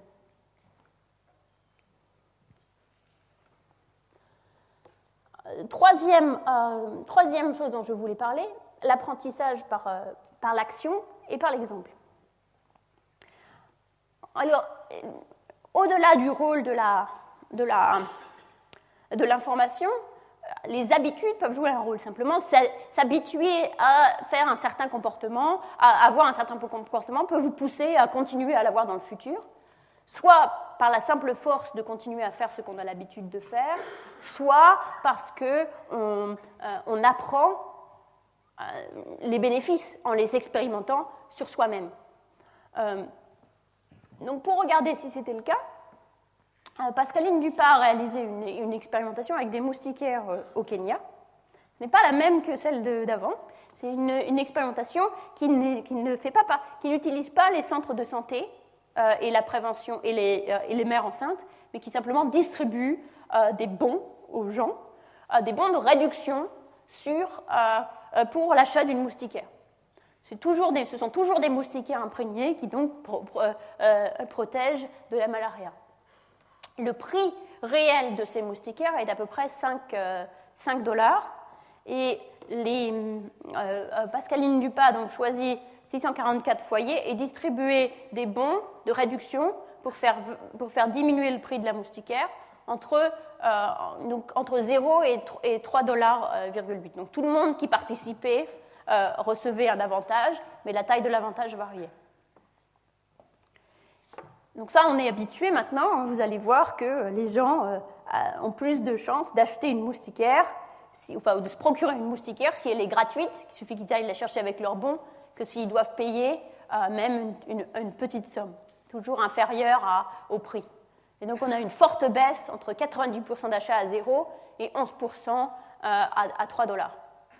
Et la baisse commence même à un prix relativement faible, de 98% à 59% quand on passe de 0 à à peu près 1 dollar.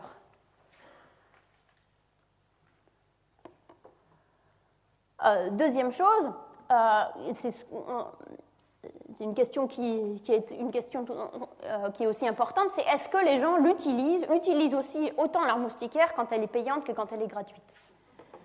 Donc, ça vous, si ça vous, ça, vous amuse peut-être, puisque si on a une moustiquaire et toujours une moustiquaire, donc ça pourrait être une question, euh, ça pourrait ne pas vraiment être une question, mais il se trouve que c'est une question de politique euh, de santé extrêmement agitée en ce moment, qui donne lieu à toutes sortes de débats, puisque de la perspective conventionnelle, qui est que oui, bah oui, si on a une moustiquaire, ben, on l'utilise, à moins qu'on n'ait pas vraiment la place ou comme ça.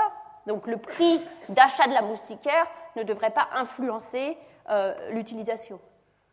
À cela, il y a deux objections qui sont faites par les tenants du marketing social, ce qu'on appelle le marketing social, qui est que on doit subventionner les moustiquaires, c'est-à-dire les vendre plutôt pour 3 dollars que pour 5 dollars, mais pas les donner. Et cela pour deux raisons.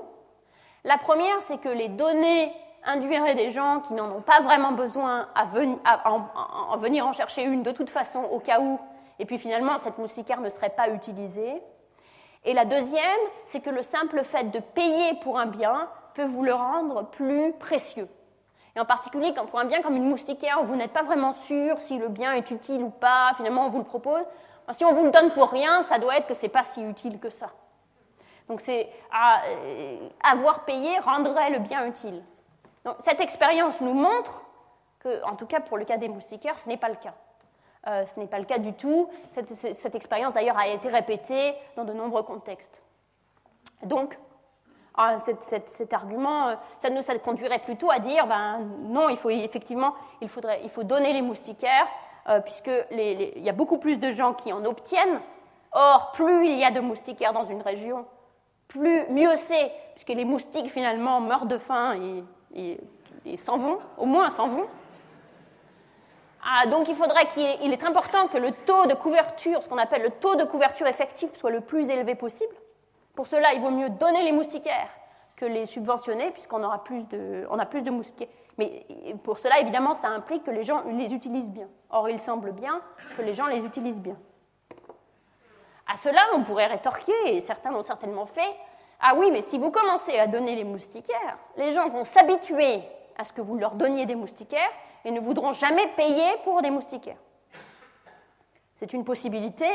On pourrait répondre, euh, on pourrait faire l'argument opposé qui est de dire non, parce qu'une fois qu'ils auront une moustiquaire, ils l'utiliseront, et l'ayant utilisé, ils se rendront compte des bénéfices, et finalement, euh, quand vous arriverez avec une moustiquaire que vous vendrez, disons, pour 100 shillings, eh bien, euh, vous aurez plus de gens qui accepteront de, la prendre.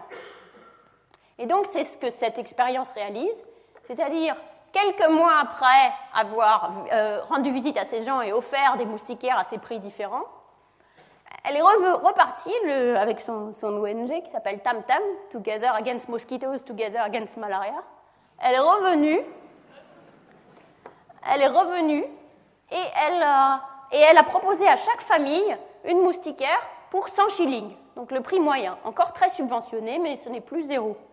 Et donc maintenant, ben voilà, on se pose la question, est-ce que les gens ont appris, attendent maintenant qu'on leur donne la moustiquaire gratuitement et ne veulent pas autrement l'acheter, ou est-ce qu'au contraire, avoir essayé, euh, euh, euh, c'est l'adopter? Eh bien, vous voyez que, voilà les moustiquaires, le deuxième, quand elle coûte 100 shillings, donc c'est la deuxième moustiquaire des gens, donc ils n'ont pas forcément besoin d'une deuxième moustiquaire, tout le monde n'en prend pas. Mais le taux auquel les gens prennent les moustiquaires, donc traitement c'est gratuit, et 9% c'est si les gens ont dû payer. Donc c'est zéro quand la moustiquaire est gratuite versus quand la moustiquaire est euh, payante, n'importe quel prix. Et donc quand la moustiquaire est gratuite, les gens ont deux fois plus de chances d'acheter la deuxième que quand la moustiquaire est payante. Donc il y a plutôt un effet d'apprentissage de la valeur de la moustiquaire que d'apprentissage de, euh, de, sa non-valeur. À cela, on pourrait rétorquer, ah oui, ces, ménages-là, oui, mais les autres, ceux à, qui, euh, ceux, qui, ceux à qui vous essayez de faire payer vos moustiquaires ou ceux à qui une autre ONG essaye de payer ses moustiquaires, eux, ils vont attendre qu'on leur donne pour rien, et dans ce cas-là, si vous, euh, ils en prendront moins. Contre cet effet, il y a l'effet opposé qui est plus vous avez d'amis qui ont des moustiquaires, plus vous vous rendez compte que ça peut servir d'avoir une moustiquaire. Donc à nouveau, une question euh, empirique, hein, on ne sait pas. Est-ce qu'avoir plus d'amis qui ont reçu des moustiquaires gratuites vous fait acheter plus facilement une moustiquaire si vous devez payer vous-même ou moins facilement Donc voilà le résultat. Donc ça c'est est-ce que vous est-ce que vous prenez vous-même une moustiquaire, la première moustiquaire? En moyenne, 50% des gens achètent leur première moustiquaire. Et en moyenne, euh, euh, parmi les voisins des gens, 33% des gens l'ont eu gratuitement. Et ça, c'est ce qui se passerait si tout le monde recevait une moustiquaire gratuitement. Donc si on passait de 33% à 100%, eh bien les gens utiliseraient plus de moustiquaires. Et on estime ça en, estimant euh, la probabilité d'acheter votre moustiquaire en fonction du nombre de vos voisins qui ont une moustiquaire. Je voudrais conclure euh, euh, de tout ce que nous avons appris aujourd'hui en euh, parlant des, implications de ce que nous avons vu aujourd'hui en termes de, politique économique. La première implication qui est très importante, c'est que le marché, dans une situation de santé où l'apprentissage est difficile, le marché ne conduit pas naturellement à une situation où la la médecine préventive est offerte ou demandée. Il y a donc un danger, évidemment, d'une privatisation. Quand on voit la situation du système du secteur public en Inde, par exemple, une réponse qu'on entend souvent, c'est il n'y a qu'à tout privatiser. Et on voit bien que dans un domaine où il y a un problème de santé publique, et en particulier de médecine préventive, ce n'est pas possible.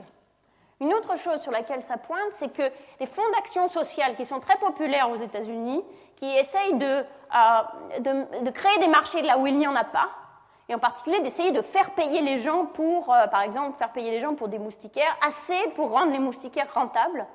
On voit bien qu'il euh, y a une illusion, dans le sens où, comme il n'y a pas de demande latente pour ces biens-là, tant qu'il n'y a pas de demande latente pour ces biens-là, il faut les introduire d'une manière dont il faut accepter de perdre de l'argent en le faisant, simplement parce que euh, c'est pour le bien public. Et de la même manière, nous ne pouvons pas nous reposer seulement sur les collectivités locales pour imposer que la médecine préventive soit offerte et surtout soit demandée. deuxième conclusion, la qualité des soins dépend de la demande sous-jacente. D'abord parce que en, l'absence de demande, si la en l'absence de demande pour services préventifs et en présence de demande pour une médecine curative, comme on l'a vu en Inde, un secteur privé dangereux émerge s'il n'y a pas de confiance dans l'État, soit pour réguler le, secteur privé, comme c'est le cas par exemple en France, où il y a un secteur privé qui est euh, euh, tout à fait euh, bénéfique parce qu'il est régulé, soit pour offrir directement les soins de santé. Si cette confiance-là est perdue, eh bien, il est extrêmement difficile d'avoir un secteur privé de qualité parce qu'il n'émergera pas par le marché et parce que, comme on l'a vu dans, dans le cas des infirmières en Inde, eh bien, il est très difficile de maintenir une politique par le haut s'il n'y a pas un support par le bas aussi. Donc, pour assurer la qualité du service public, les soins de bonne qualité doivent devenir une revendication politique. Dernière chose, un effort euh, fourni ou régulé par des services publics et surtout financé publiquement est essentiel pour favoriser le développement de la santé, euh, de la santé préventive. Donc il y aura un besoin d'action publique à ces, deux, niveaux. Deuxième euh, conclusion, euh, ou deuxième grande conclusion, comment euh, favoriser un changement de comportement? Alors on l'a vu, à court terme, les prix, positifs ou négatifs, sont importants. Donc nous devons fixer ces prix de la manière qui nous permette de faire le plus possible. En particulier, une subvention totale de soins préventifs de qualité et de produits de santé peut être nécessaire pour des produits comme, euh, la, évidemment, comme la vaccination, les moustiquaires, etc.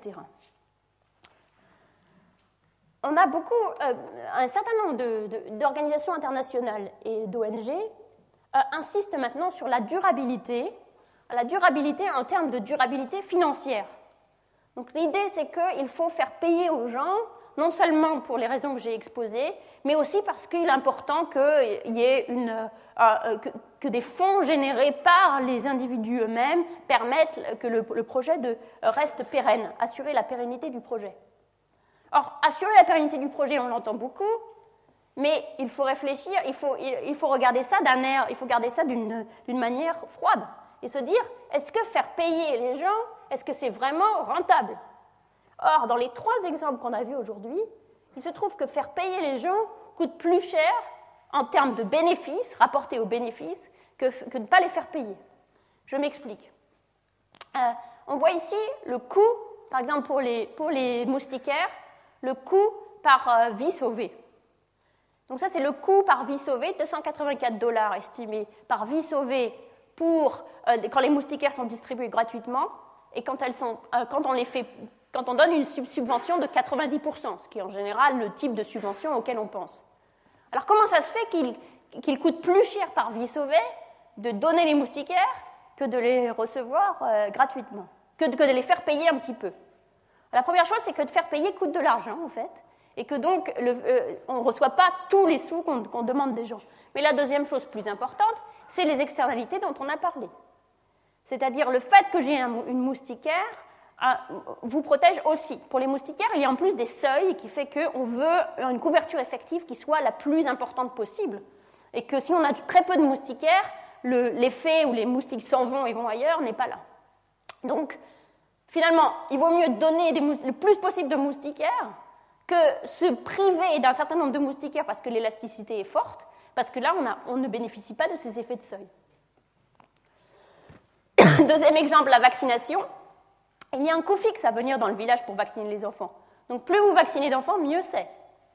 Or, avec le fait que vous avez plus de chances de vacciner votre enfant si euh, vous avez un kilo de lentilles et qu'il y a aussi beaucoup plus d'enfants qui viennent des villages environnants, le coût par vaccination avec lentilles est de 28 dollars et sans lentilles, 56 dollars.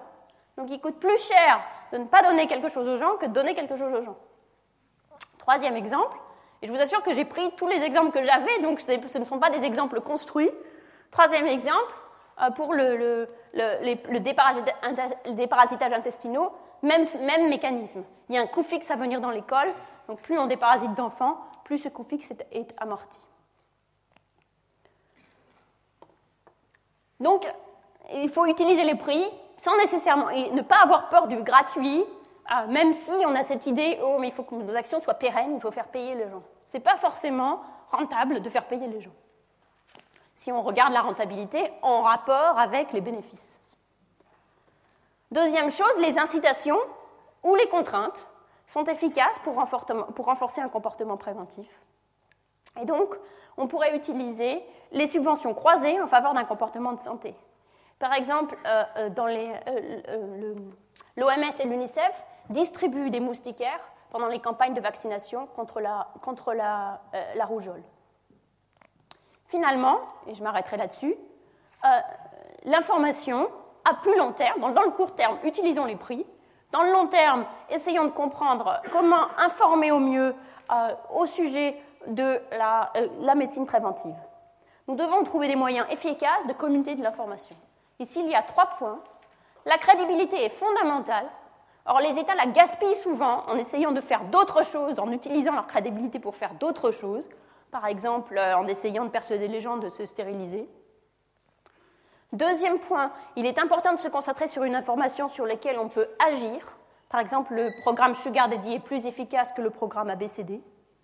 Troisièmement, et ça on n'en a pas parlé, ah, mais je pense qu'il est. Mais il y a, des données là-dessus qui viennent surtout de programmes non expérimentaux. Il est utile d'exploiter les masses médias, et c'est d'ailleurs fait dans les pays riches, comme la, télévision. Par exemple, au, Brésil et en Inde, euh, on a pu montrer, avec le, la, progression de la télé par câble, que la télévision et les feuilletons sont, sont associés à une réduction de la fertilité. Euh, parce que les, personnes de, ces films ont moins d'enfants, donc les gens réduisent leur fertilité. Donc voilà pour aujourd'hui, je vous remercie.